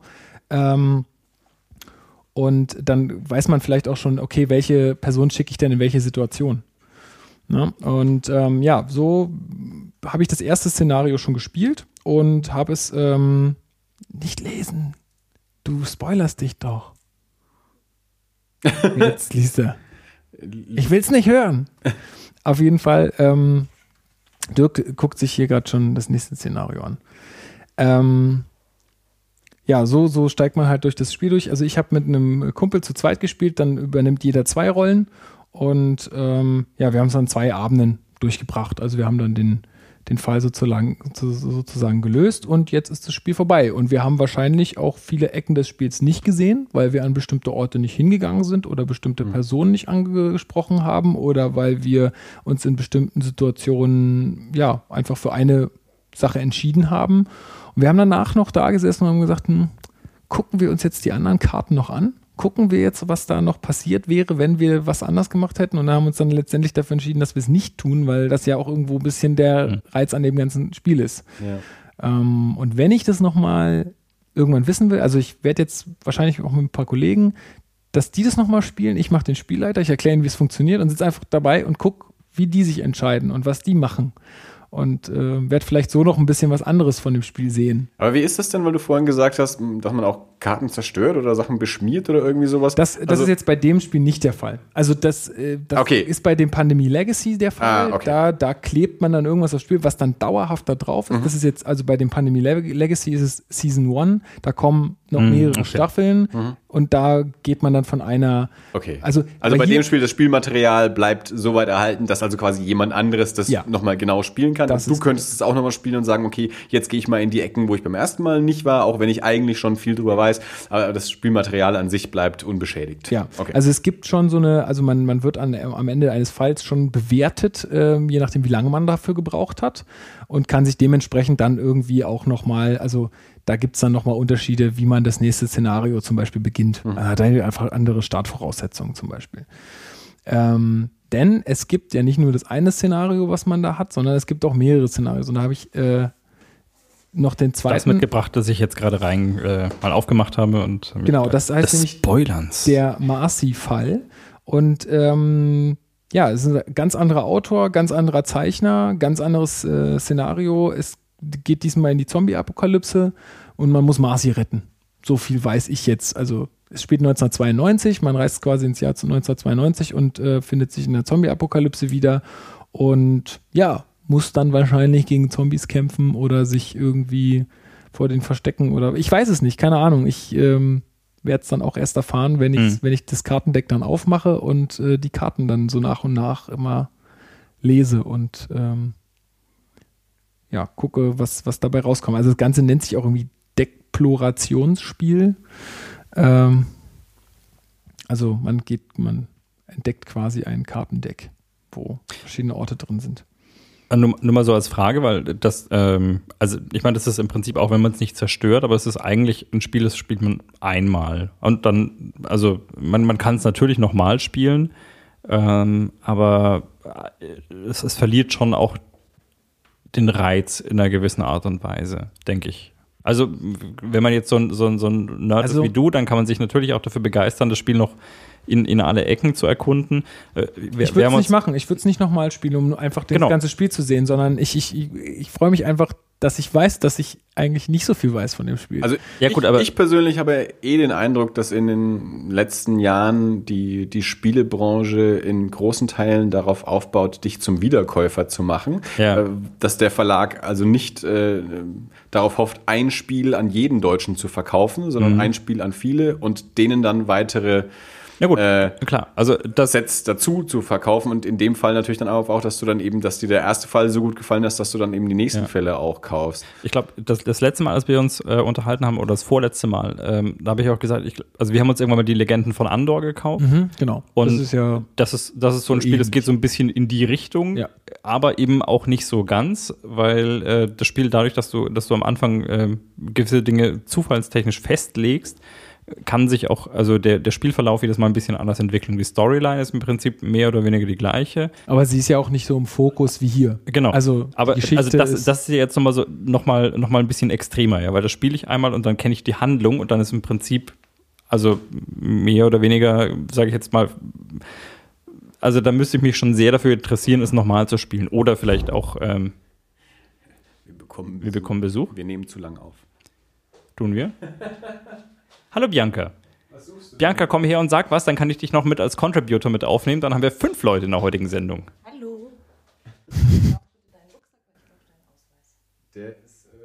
also Nein, nein, nein, Andi, nein, nein, nein, Andi, Andi, die richtige Frage ist, wofür brauchst du mich? Ich brauche bitte deine Kreditkarte. Okay, Andi, die richtige Frage ist jetzt, wofür um alles in der Welt brauchst du mal eine Kreditkarte? Ich dachte, du hättest sie mit Ich dachte, du hast deine Kreditkarte sicherheitshalber mit runtergenommen. ich trage meine Kreditkarte immer bei mir. Am Körper. An einem Ort, wo du niemals suchen würdest. Ähm, ist, der Wein spricht aus mir. Ja. Kommt, lass uns einen Whisky holen. Ich finde das gerade echt lustig. ich weiß immer nicht. Das ist jetzt so das, So das Bock Ding. auf Whisky bekommen. Ne? Das ist das Ding am Betrunken sein. Ich weiß nicht, ob es die anderen Leute auch so lustig finden, aber ich finde es gerade super lustig. Ich fühle mich gerade echt gut. Ich habe einen Flow. So. Ja, dann äh, los weiter. Genau. Also, Also jetzt weiter ähm, oder Whisky holen? ähm, wir haben uns, äh, ich, ich habe dem Andi vor kurzem erzählt, wir haben Her Story gespielt. Ich weiß nicht, ob du das Ja. Spiel kennst. Ja. Hast du es gespielt? Äh, ich habe es nicht gespielt, ich habe sehr viel darüber gehört. Mhm. Ich kenne auch den Ausgang sozusagen. Also ich, ich, weiß- ich habe mich gespoilert. Ich weiß, dass ich es nicht spielen werde. Ähm, ich, er hat ja auch unseren Podcast gehört. Äh, okay. ja, habt ihr da die, die, die letzte, also das aufgelöst? Nein, es gibt ja keine Auflösung. Also sogar der Autor sagt, es gibt keine Auflösung. Ja, ja, ja aber das ist genau das Ding. Also das ist klar, da gibt es die eine Fraktion, die sagt, Genau. das ist Aber die Auflösung und das die geht andere in die sagt, ja, aber das. Ja, also das ist so ein bisschen mehr eine Ja. klar, äh, ich, wir haben es gespielt und ähm, wir sind zu unseren Schlüssen gekommen. Und ähm, wir haben uns, wir, wir, wir waren dann halt nach ein paar Stunden einfach so, dass wir, war, keine Ahnung, drei oder halb vier in der Nacht und dann haben wir gesagt, okay, dann ich, wir spielen es jetzt nicht nochmal oder wir spielen es jetzt auch nicht weiter. Ich guck mal, wir haben unsere Meinung gebildet, was da passiert ist. Wir gucken jetzt mal, was Google sagt, was die Lösung ist. Ja. Und äh, sind halt dann zu dem Ergebnis gekommen, okay, es gibt keine eindeutige Lösung in dem Sinne, das ist auch nicht geplant, dass es die gibt, sondern man muss sich halt seine Meinung bilden. Ich würde jetzt aber nicht hergehen und das ganze Spiel so lange spielen, weil da gibt es halt dann auch irgendwelche Stichwortlisten, die man abfragen kann, damit du wirklich alle Hinweise bekommst. Und das würde ich nicht tun. Bei dem Spiel, das, das habe ich mir gedacht, seit du es ausgepackt hast hier, das sieht extrem wertig aus. Ja, das es mag so diese, Op äh, diese Apple-Optik auch sein, die das Ganze sagt. So Das heißt, ein bisschen diese, diese Station, diese Raum, Raum, also was ist Raumstation, aber diese, diese Station von dieser Time Agency darstellen, Ja. ähm, ist alles sehr clean. Ja. Und dann reist man quasi durch die Zeit und ist dann in, an diesem Ort, wo man immer man da ist. Ich, ich muss jetzt mal eine ganz blöde Frage stellen. Wie teuer ist sowas? Es ist nicht günstig, da ich habe es auch genau auf meiner Liste hier stehen, äh, um einfach nochmal über den Preis zu sprechen. Ja. Das Spiel an sich kostet, ähm, also mit dem Grundmaterial, was man dann für, auch für die weiteren Fälle braucht. Und, Und da ist aber der erste Fall auch dabei. Und da ist der erste Fall auch dabei. In Amerika ist es, glaube ich, so, dass nur die Grundbox ohne den Fall kommt. Okay. Etwas günstiger, aber dann die Fälle quasi dann einzeln dazugekauft werden können. Ähm, wobei das auch, glaube ich, nicht im Sinne der, des Verlags oder der Redaktion war, weil wohl, also so wie der Typ oder der, der Erklärbär am, am Asmodee stand uns das erklärt hat, die Fälle schon nacheinander ähm, auch irgendwo einen Sinn ergeben sollen. Okay. Mal gucken, wie es dann letzt, letztendlich ist, aber ähm, das Spiel kostet mit dem ersten Fall 45 Euro. Okay. Ähm, ich sag Schon mal, wenn man, Hausnummer. Also, das ist für ein Brettspiel auf jeden Fall eine Hausnummer. Ich habe es mir auch schlimmer vorgestellt. Es ist, ähm, es ist eine Hausnummer von Brettspiel auf jeden Fall. Ähm, ich möchte nur einfach dazu sagen, dass man es, wenn man es zu viert spielt und wenn man sich mal überlegt, dass man damit, sagen wir mal, also mit allem drum und dran bestimmt zwei sehr lange Abende oder drei Abende Mhm. sehr viel Spaß haben kann.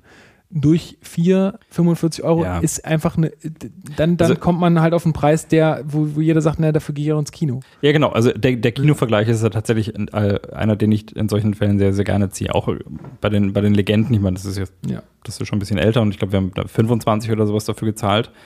Und ähm, oder auch gerade bei, bei Computerspielen, ja, wenn irgendjemand sagt, hier, ich kaufe mir doch nicht Assassin's Creed für 70 Euro und ich denke mir, oh gut, aber du mal, mal ganz ehrlich, aber wie lange hängst du damit rum? Also Ja. 20 Stunden, 30 Stunden, 40 Stunden für zwei Stunden Kino zahlst du einen Zehner. Eben, und man muss, Also und Was man halt nie vergessen darf, ist wirklich auch ein Entwicklungsaufwand. Weil ich Ja. sag mal, so ein Las Vegas, ein Würfelspiel, ich meine, da, da steckt auch Entwicklungsarbeit drin, gar keine Frage. Das will ich überhaupt nicht absprechen, vor allem nicht dem Rüdi.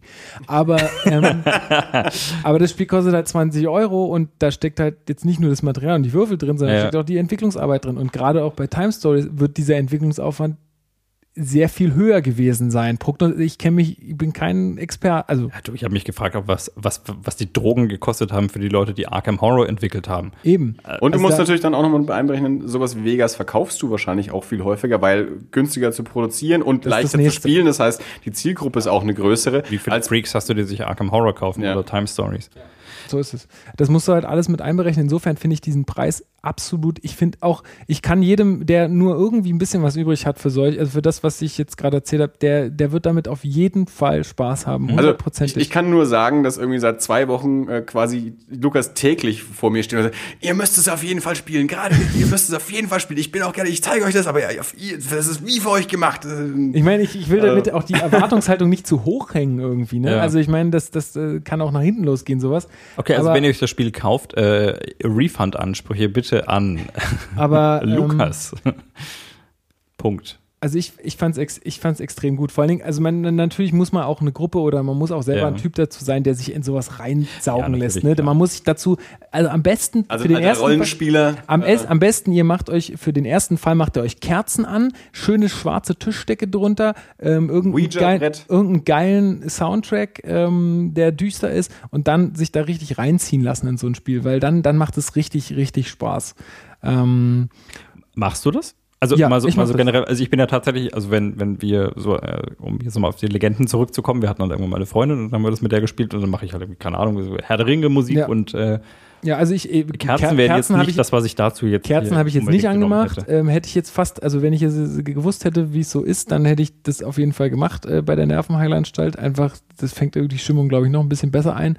Aber äh, ja, doch, äh, na klar, wir haben dann auch äh, entsprechende Musik angemacht und haben dann da äh, gezockt. Das Ja, gut, das ist, sind halt die Rollenspieler. nee, ich war ja nie Rollenspieler, aber das, das, nicht? das, zieht, das zieht dich einfach Dafür ist er zu jung. Da gab es dann schon Konsolen. Das zieht dich einfach halt äh, noch ein bisschen mehr in dieses ganze äh, Szenario mit rein. Wir Und sollten mal irgendwie mal in der Runde irgendwie eine, eine wir Runde. das schwarze Auge spielen? Ja, genau. meinetwegen, ich bin dabei. Wir mal. Klassische Pen and Paper. Irgendwas. Wie Ja. früher.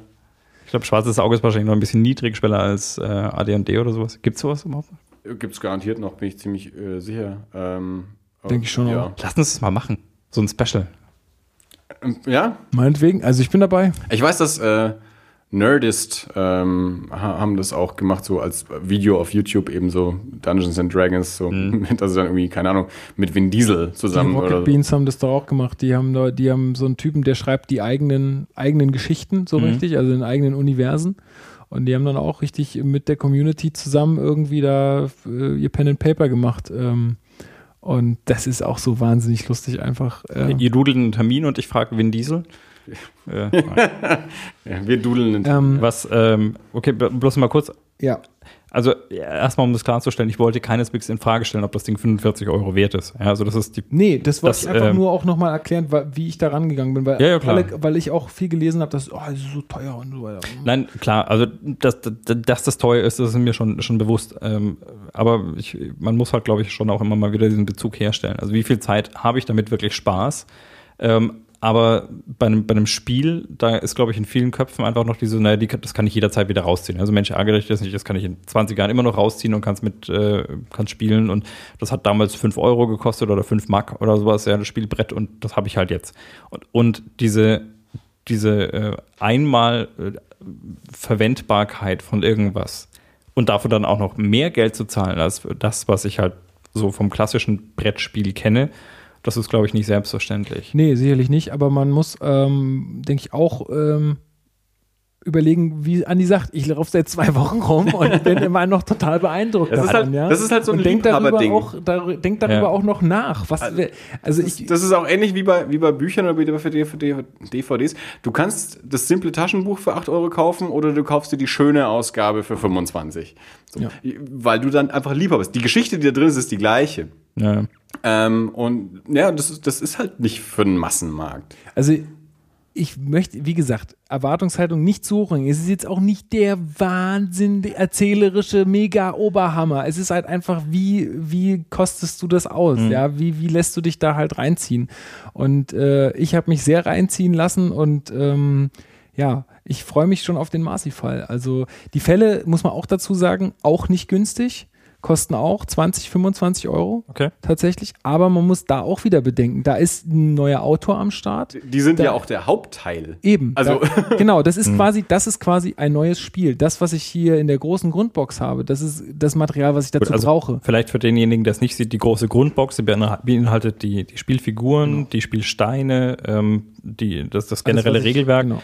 Der, die einzelnen Fälle kommen in einer, in einer etwas kleineren Packung, so vielleicht so, also 20 mal 20 Zentimeter, aber trotzdem also ein auf, auch ebenso eine, äh, eine sehr wertige Verpackung. Drinnen sind allerdings wirklich nur zwei Stapel mit Karten. Genau, da, die, da die da mit den entsprechenden halt- Fall beschreiben. genau. Also die quasi Und, die Variablen. ähm, da muss man das ist einfach quasi die bedenken- Cartridge. Genau. Da muss man einfach bedenken, da ist halt ein neuer Zeichner dabei, da ist ein neuer, äh, neuer Autor, da hat sich jemand eine Geschichte ausgedacht, ein Fall ausgedacht, alles getestet.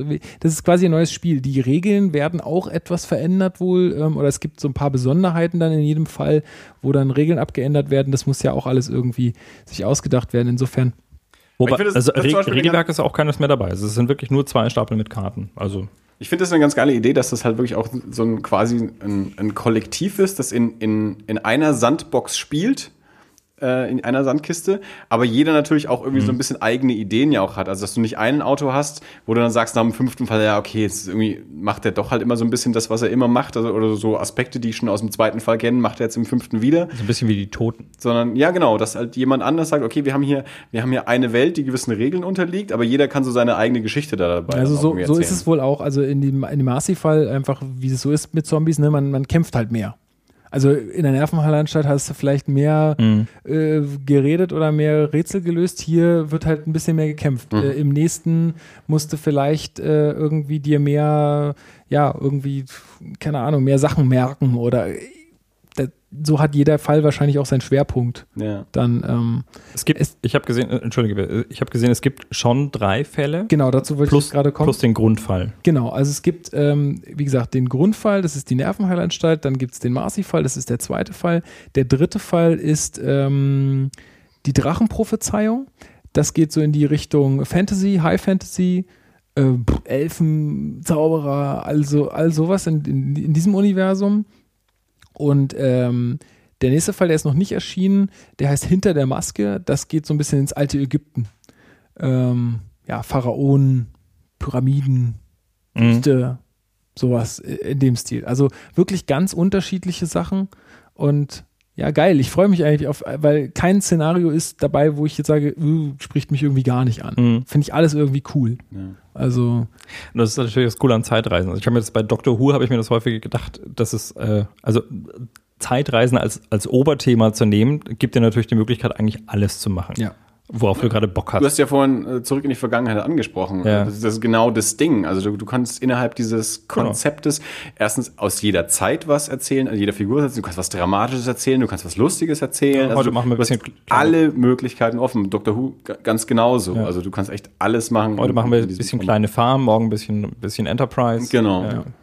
Ich kann mir auch sehr gut vorstellen, dass auch wirklich nochmal ein Science-Fiction-Fall irgendwie kommt. Also ich meine, das ganze Ding ist irgendwie Science-Fiction, aber Mhm. ähm, dass da auch was in die Richtung kommt, die Leute werden sie bestimmt auch bedienen. Also da Ja. haben sie ganz viele Sachen, ähm, die da ja ausprobiert und gemacht werden können. Die können irgendwie jede, jede Vorliebe irgendwie bedienen. Ähm, Ich meine, ich weiß jetzt nicht, wie, wie schnell die sind mit dem, mit dem Nachliefern von, von neuen Fällen, aber wenn du jetzt mal sagst, dass keine Ahnung, nachdem ja nicht einer jeden Fall schreibt, sondern jeden Fall vielleicht jemand anschreibt, dass keine Ahnung, zwei oder so im, im Jahr rauskommen können. Man, Ja, ähm, wenn du dann überlegst, okay, Marvel bringt aktuell jedes Jahr zwei oder drei Filme raus, in die du dann ins Kino gehst, dann kannst du auch sagen, ich äh, spiele zweimal im Jahr den neuen äh, Time Stories Fall. Also wie, wie gesagt, es ist dann, ich meine, klar, ich bin jetzt halt der Depp, der das kauft, ne? Und alle anderen partizipieren irgendwie, aber ähm, Ja, aber Äh, wenn, du von jedem, wenn du von jedem einen Euro einsammelst, mit dem du das noch spielen willst, hast du es auch äh, in drei Wochen wieder drin. genau, also das ist, das ist, also ich glaube, ähm, wenn, wenn da Leute kommen, die sagen, ey, ich habe auch so richtig Bock drauf, ähm, dann sage ich, pass auf, gib, gib mir halt irgendwie drei Euro jeder, dann habe ich ein bisschen was drei. dazu, dafür, dafür, dafür habe ich das dann letztendlich, ich habe Ja. auch den größten Teil bezahlt, aber ihr habt auch was äh, irgendwie mir dazugegeben, weil ist nicht ganz billig. Gut, jetzt ich habe es halt zu Hause gern stehen und wie gesagt, ich bin da irgendwie äh, auch ein Liebhaber, deswegen passt es schon. Ähm, aber Eine, eine Frage habe ich noch. Ähm, ja, Das, oh, jetzt äh, kommt wieder Hund. das, äh, Passhund? das Time ist ja äh, T-I-M-E mit jeweils Punkten geschrieben. Was ist Ähm, die Bedeutung davon? Ja, kann ich dir jetzt auf Anhieb nicht sagen, aber ich, ich google es gerade schnell ähm, und ähm, dann äh, sage ich dir, das, weil es ist tatsächlich eine Abkürzung. Ähm, Dirk, äh, erzähl ruhig oder stell noch eine andere Frage. Irgendwas. Sag irgendwas. Sing uns ein Lied. Seit, seit wann ist das auf dem Markt? Ähm, das ist jetzt Ist das jetzt ganz neu oder? Ja, also zur, zur Messe in Essen letztes Jahr, also im Oktober, ich glaube so, ja, Mitte, Mitte, Ende des Jahres irgendwann rausgekommen. Ja. Also Ähm, da, da wäre jetzt so tatsächlich lange. für mich auch interessant, also insbesondere wenn ich mir wenn ein Grundspiel kaufe, schon von dem ich weiß, das funktioniert auch nur dann, wenn ich, äh, wenn ich Nachschub bekomme. Das ist mit Sicherheit auch eine Frage von, von, äh, von der Nachfrage, die das regelt, äh, ob die jetzt weitere Felder auflegen und wenn ja, in welcher Qualität. Klar, das hat natürlich der am Stand auch gesagt, wir müssen jetzt erstmal gucken, wie sich das Ganze verkauft. Ähm, Das ist eigentlich aus Frankreich, oder? Äh, Space Cowboys ist ein, also das, das Ganze kommt von Space Cowboys, habe ich glaube ich auch schon mal erzählt äh, in den letzten, ähm, Mhm. Also der Name, genau, äh, und das ist ein französischer Verlag, ja. Ja. Äh, hier steht es doch irgendwann mal. Also für mich ist tatsächlich jetzt im Moment die Frage, die meisten Spiele, die ich habe, die Erweiterungen haben, das sind halt Spiele, die, die kamen irgendwann mal und die waren erfolgreich und dann hat man sich wohl gedacht, okay, da, da können wir doch noch ein bisschen mehr rausholen. Ob das jetzt die Siedler waren oder, oder Munchkin oder, oder immer auch die Legenden, die von, von Andor. Bei den, Lies es bitte vor. Time. Tachyon Insertion in Major Events. Korrekt. Tachyonen? Ja. Ah, wir haben Star Trek gesehen. Ähm, also bei äh, den, bei, bei den Legenden beispielsweise war das auch so, dass die. Möchtest du es nehmen? Nein, aber die Schachtel hat sich dem Kabel hier so. Achso, nee, das Kabel ist. Okay, das ist doch critical. Das ist äh, sogar sehr critical. Ich gucke jetzt mehr sicherheitshalber nach. Nein, aber wir sind noch da. Wir sind noch da. Ähm, die. Warten? Richtig. Ähm, also bei den Legenden war es so, dass die, dass am Anfang halt gab es halt das Grundspiel quasi und es gab dann erstmal so ein paar auch äh, Community-based, äh, ein bisschen so Erweiterungen, die kon- konntest du dann ausdrucken, Ja. was ich von der Idee her auch so charmant fand, äh, weil du dir quasi deine, eigene, deine eigenen Geschichten bauen kannst. Ähm, das Spiel hier, das ist ja im Prinzip von vornherein darauf ausgelegt, dass es Erweiterungen geben muss, damit man es dauerhaft spielen kann. Ich denke auch, dass es irgendwann, also wenn das jetzt wirklich erfolgreich werden sollte und wenn da sich genug Leute finden, die da auch eine Community aufbauen, dann wird sowas hundertprozentig auch geben. Na gut, aber auch, auch trotzdem, also in der, in der Qualität Karten beispielsweise jetzt, das, das wirst du jetzt äh, so, so nicht herkriegen. Ähm, aber in dem Fall, also deswegen war die Frage, wie viele Fälle gibt es schon, seit wann ist das Spiel auf dem Markt? Da wäre für mich jetzt möglicherweise schon auch eine, äh, also wenn ich das Geld auf den Tisch lege, weil ich sag mal, also Grundspiel plus erster Fall, dann bist du ja schon mal bei 70 Euro ish, Pi mal Daumen. Ähm, und da ist schon so die Frage, dass wie, Grundspiel plus zweiter Fall. Also Gen- sind ja dann zwei Fälle. Genau, also. Ja. Äh, aber da ähm, schon so ein bisschen die Frage, wie, wie zukunftsträchtig ist das denn? Ja. und investiere ich 45 Euro in ein Spiel, von, von dem ich weiß, okay, es gibt im Moment drei Fälle und da kam jetzt auch schon nichts mehr, obwohl sie am Anfang angekündigt haben, dass äh, ja, wobei Moff- im, im Grunde, Moffat wenn, den wenn ersten, du dann sagst, die erste Box macht und äh, wenn du, wenn du dann sagst, du hast also, ich glaube, das Grundspiel plus noch zwei sind raus, eins ist angekündigt, also du hast vier Fälle, Mhm. über die du dann ja quasi auch die Grundbox verteilst, ähm, wo du also sogar pro Fall quasi, weiß nicht, 30 Euro, 25, 30 Euro bezahlst. Ähm, das ist ja dann eigentlich okay. Und Du, da, da, da, darum geht's mir überhaupt nicht. Ich möchte das echt nicht in Frage stellen. Es ist für mich wirklich bloß eine Frage, wie das funktioniert, Ja, also ja. wie, wie gut es funktioniert. Und also kl klappt das auch tatsächlich. Die, Genau ich bin mir sicher, die haben sich das so ausgemalt, aber geht, geht die Rechnung auf? das Genau das, ist ja der, genau das ist ja der Punkt. Ähm, also ich habe es so gemacht, ich habe es ähm, auf einem Spieleabend, äh, weil es mich wahnsinnig interessiert hat, angetestet bei einem Freund, Mhm. der das hatte, ähm, zusammen mit noch einem Freund und war danach einfach so angefixt, dass ich gesagt habe, ich kaufe mir das jetzt und wir machen das jetzt dann zu Ende. Ähm, somit wusste ich, das ist was für mich. Deswegen Ja. konnte ich es mir auch kaufen. Ähm, was natürlich jetzt auch entsteht, ist natürlich irgendwie so ein bisschen ein Schwarzmarkt. Die Leute schieben sich natürlich diese Fälle, weil die natürlich, wenn du sie einmal gespielt hast, dann kannst du sie verkaufen. Klar. Die schieben sie sich natürlich hin und her. Andererseits muss ich dann sagen, naja, Leute, ihr seid eures eigenes Glückes Schmied. Äh, wenn ihr die Dinger kauft, dann geht's weiter, wenn ihr es gut findet. Wenn ihr es nicht kauft und euch nur hin und her schiebt, dann wird die Wahrscheinlichkeit Mhm. geringer, dass sie äh, mehr rausbringen, beziehungsweise auch qualitativ hochwertige Sachen rausbringen. Aber es ist natürlich dann auch wieder an dem Punkt, also man, ich, ich bin ja nun mal ein, ein Mensch, der äh, Haptik mag und sich Sachen äh, ins Regal stellt, aber äh, jetzt kaufe ich so eine Schachtel, die Schachtel ist auch nicht klein, ich habe es einmal gespielt und dann habe ich die Schachtel rumstehen. Dann ist es natürlich jetzt gar nicht so abwegig zu sagen, ich verkaufe die weiter, weil ich brauche es jetzt nicht rumstehen haben, bloß weil es eine ne weiße Schachtel ist, die im Regal hübsch aussieht, für die ich 20 Euro bezahlt habe. Und wenn dann, wenn ich dann 10 Fälle habe, dann kann ich ein Regalbrett davon füllen. Ja, aber dann ist es doch so, also bei uns ist es doch so, du dann kommt jemand in deine Wohnung, der noch nicht bei dir war und sagt, was ist denn das da? Und dann geht's los und dann kannst du erzählen. Und das ist doch auch Ja, ja, was- ich, mein, Ich wollte ich, sagen, aber also- ich, ich kenne, mein, Dirk ist ja auch so einer, der, der äh, sich von haptischen Filmen gelöst hat und alles digitalisiert hat und so. Also ich weiß ja, dass ganz viele Menschen eben nicht mehr diesen Kram zu Ja, Hause gut, rumstehen haben wollen. Ich, ich, da würde ich jetzt schon nochmal differenzieren. Ich, also ich habe tatsächlich, ich habe zur DVD-Boxen nie irgendwelchen äh, Bezug gehabt. Also ich habe mir auch die eine oder andere coole Alu-Box gekauft oder so, aber im Endeffekt schaue ich mir dann halt trotzdem den Film an oder vielleicht einmal das Bonusmaterial und dann war es das aber auch schon. Und ähm, also worauf Andi anspielt, ist, dass meine 200, 300 DVDs, die ich halt so habe, die sind in irgendwelchen Kisten verstaut, nachdem ich die digitalisiert habe und im Moment sind die alle auf dem Server da hinten. Und äh, weil das ist für mich effizienter in dem Sinne. Das ist jetzt aber tatsächlich eine Sache, ich könnte mir wirklich vorstellen, dass gerade die Leute, die sich das kaufen, die stellen sich es halt dann trotzdem ins Regal.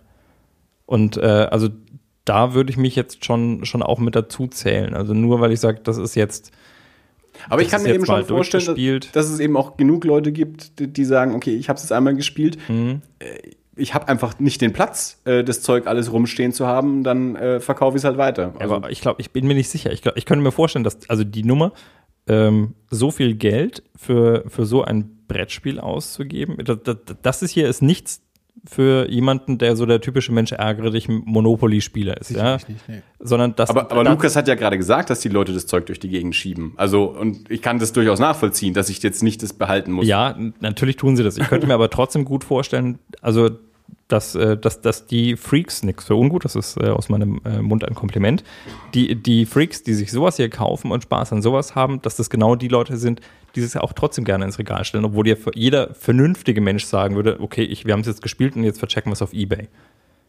Äh, Ich habe ja nur daran angeschlossen, was Lukas gesagt hat. Leute schieben es durch Ja. die Gegend, äh, was natürlich dann auch Verkäufe in gewisser Weise mindert. Wobei man dann auch wieder sagen könnte, die Leute hätten es dann ja eh nicht gekauft. Das ist wie mit den Leuten, die Filme klauen. Die hätten es ja eh nicht äh, gekauft. Ähm, ja. Ich meine, vielleicht haben die das auch natürlich auch äh, irgendwie in ihre Überlegungen und natürlich auch in die Preispolitik irgendwie mit eingeschlossen. Dass sie gesagt haben, ich meine, 25 Euro ist ein Batzen Geld. Äh, dass sie gesagt haben, naja, wir müssen den Preis irgendwo so hochsetzen, weil es ist un, äh, äh, also es ist unweigerlich, dass die Leute da anfangen, äh, sich die gegenseitig zu verkaufen. Das müssen wir jetzt einfach in den Grundpreis mit einberechnen. Es ist einfach so. Ja. Wir können nicht von den guten Menschen ausgehen und das Ding hier für einen Zehner anbieten, weil dann kommen wir nicht, kommen wir nicht zur Rande.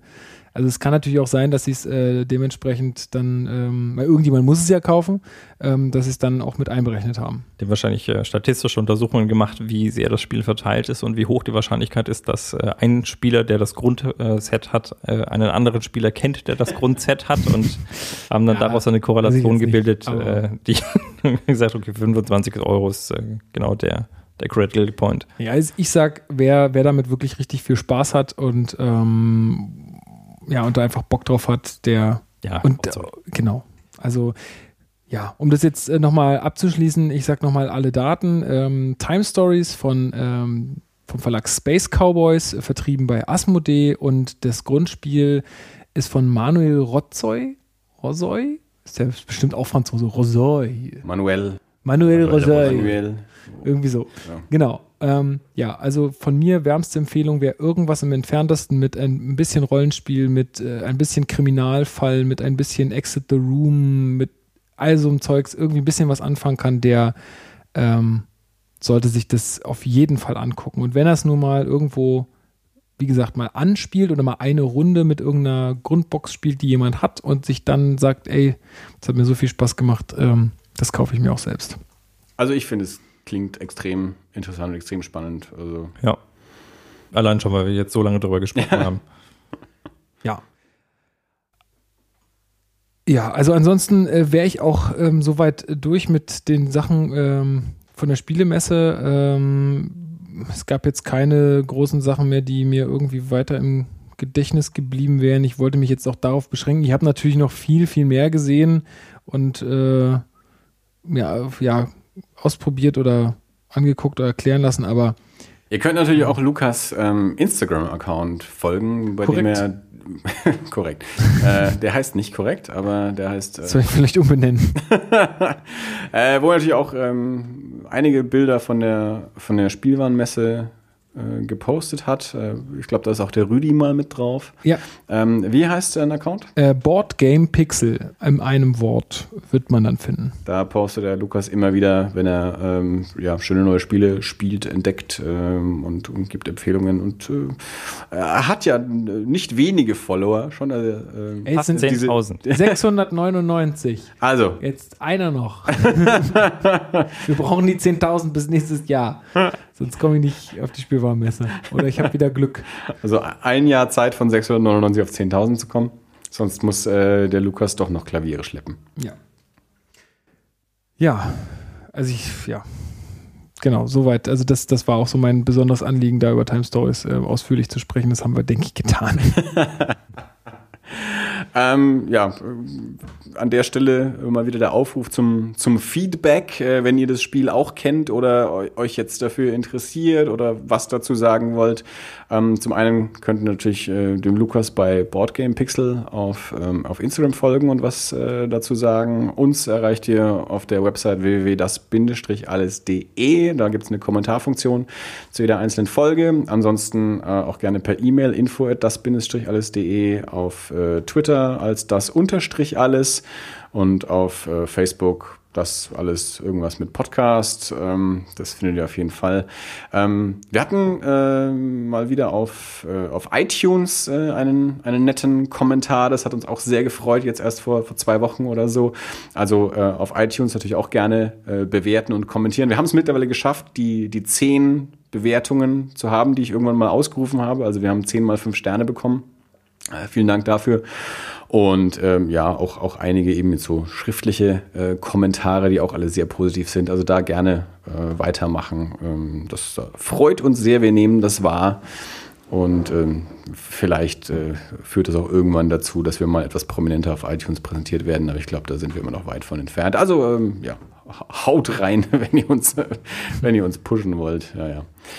Ähm, ja, viel, vielen Dank, Lukas, auf jeden Fall, ähm, dass du wieder dabei warst und diesen wunderbaren Überblick über äh, neu, neuere Spiele und, und Erlebnisse auf der Spielwarenmesse. Das, äh, ich glaube, das ist immer ein schöner, ein schöner Themenblock, wenn, mal, äh, wenn, wenn du mal mit da bist und uns Einblick gibst in eine, ein, eine Welt, in der wir jetzt nicht ganz so tief drin sind wie du. Nächstes Jahr wieder. Ähm, ich gehe davon aus, dass du auch zwischendurch mal wieder da bist, aber natürlich Bestimmt. nächstes Jahr dann wieder äh, direkt von der Spielwarenmesse. Ähm, ja, ich denke, Dirk, war das alles? Ähm, eine Sache vielleicht noch bloß, weil wir, weil wir gerade von Spielen geredet haben. Was? Das ist jetzt so lustig. Ne, Das, das, das, weil wir das so häufig haben, irgendwie so. War das alles? Ah, nee, Moment, ich hab da noch. Das ist überhaupt nicht wahr. Ich wusste genau, dass ich das so sagen will. Ich dachte, ich lasse den Lukas mit seinem Spieleblock fertig machen, weil er redet über Spielwarenmesse und ich hatte auch noch ein spielrelevantes Thema. Ja, und es ist nur, es ist nur ein kleines. Ähm, kennt, äh, spielst du Go? Kennst du Go? Das ist aus den 80ern. Nee, Go ist schon deutlich Ja, älter. das ist halt aus den 1480ern oder den, Ja, den, den so 80ern vor Pi mal Christus. Daumen. ähm, das, ein, ein Spiel mit schwarzen und weißen Steinen. Chinesisches Schach. Ja, also ich, ich, ich glaube, ich weiß, wie es aussieht. Da kommt der Ähm. Hund wieder. Dass der Hund kommt, bedeutet, dass die Türe offen ist. Ich hoffe, dass da, dass da nicht allzu viel äh, Soundspill dabei ist jetzt dann, wenn die Kaut Türe offen auf war. seinem, auf seinem Ball rum. Ähm, also Go ist ein sehr komplexes Spiel.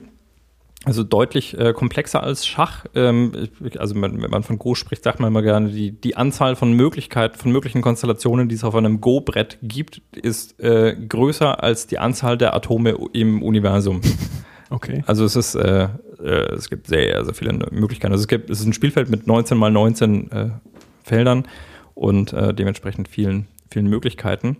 Und äh, ich glaube, 97 hat das erste Mal ein Computer im Schach gegen, gegen den damaligen amtierenden Meister Kasparov gewonnen. Und das, äh, das war damals schon, also das war Deep Blue von IBM, das war damals schon, schon, schon eine große Nummer.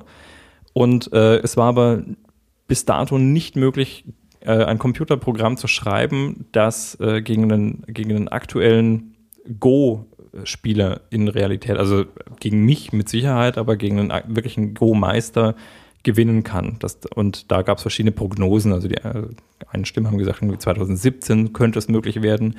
Jemand anderes meinte, 2000, vor 2025 wird es nichts. Und ähm, jetzt kam im Januar raus, dass äh, vergangenen Oktober gegen, äh, gegen Van Hui, das ist, ein äh, Second Dan-Spieler, das ist Europameister ungefähr, äh, oder ich glaube, er war Europameister in Go. Ähm, der wurde besiegt und zwar sehr eindeutig von, von, einem, von einer Google AI, von äh, AlphaGo. Mhm.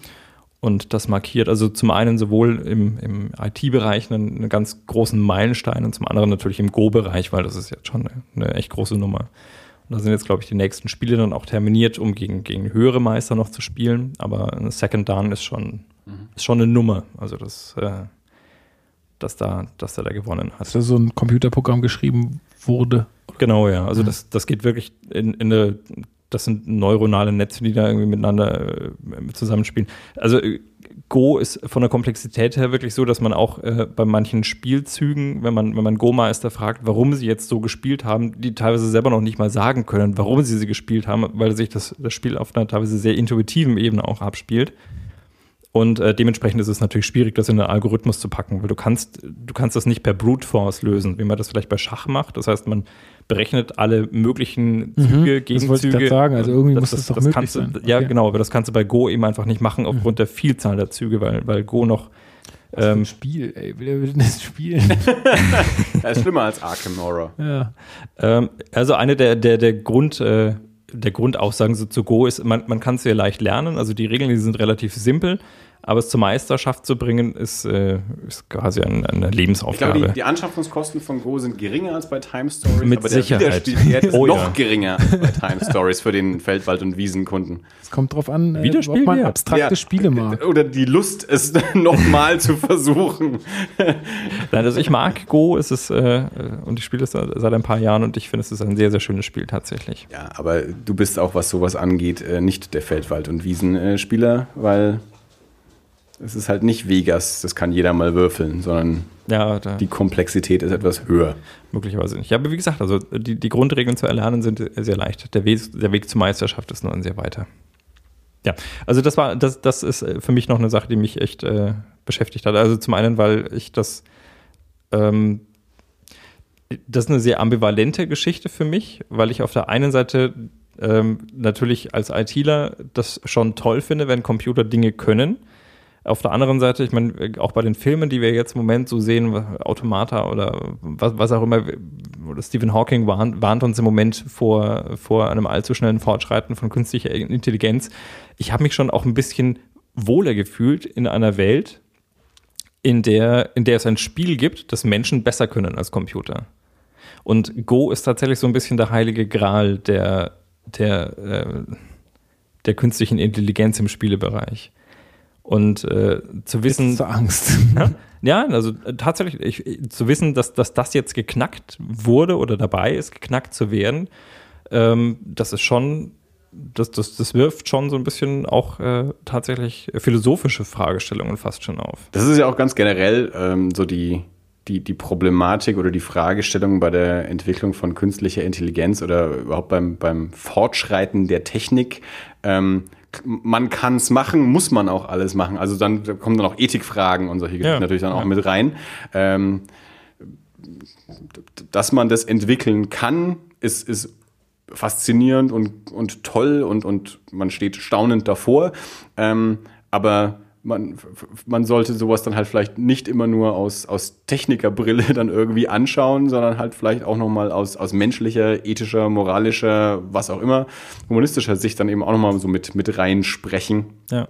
Und dann eben mal überlegen, okay, ist es auch wirklich sinnvoll, ähm, sowas zu machen? Also bloß weil jemand mal es spannend fand, die Atombombe zu entwickeln, weil man es weil man's irgendwie technisch konnte, äh, heißt es noch nicht, dass es auch eine sinnvolle Sache war, das dann tatsächlich durchzuführen.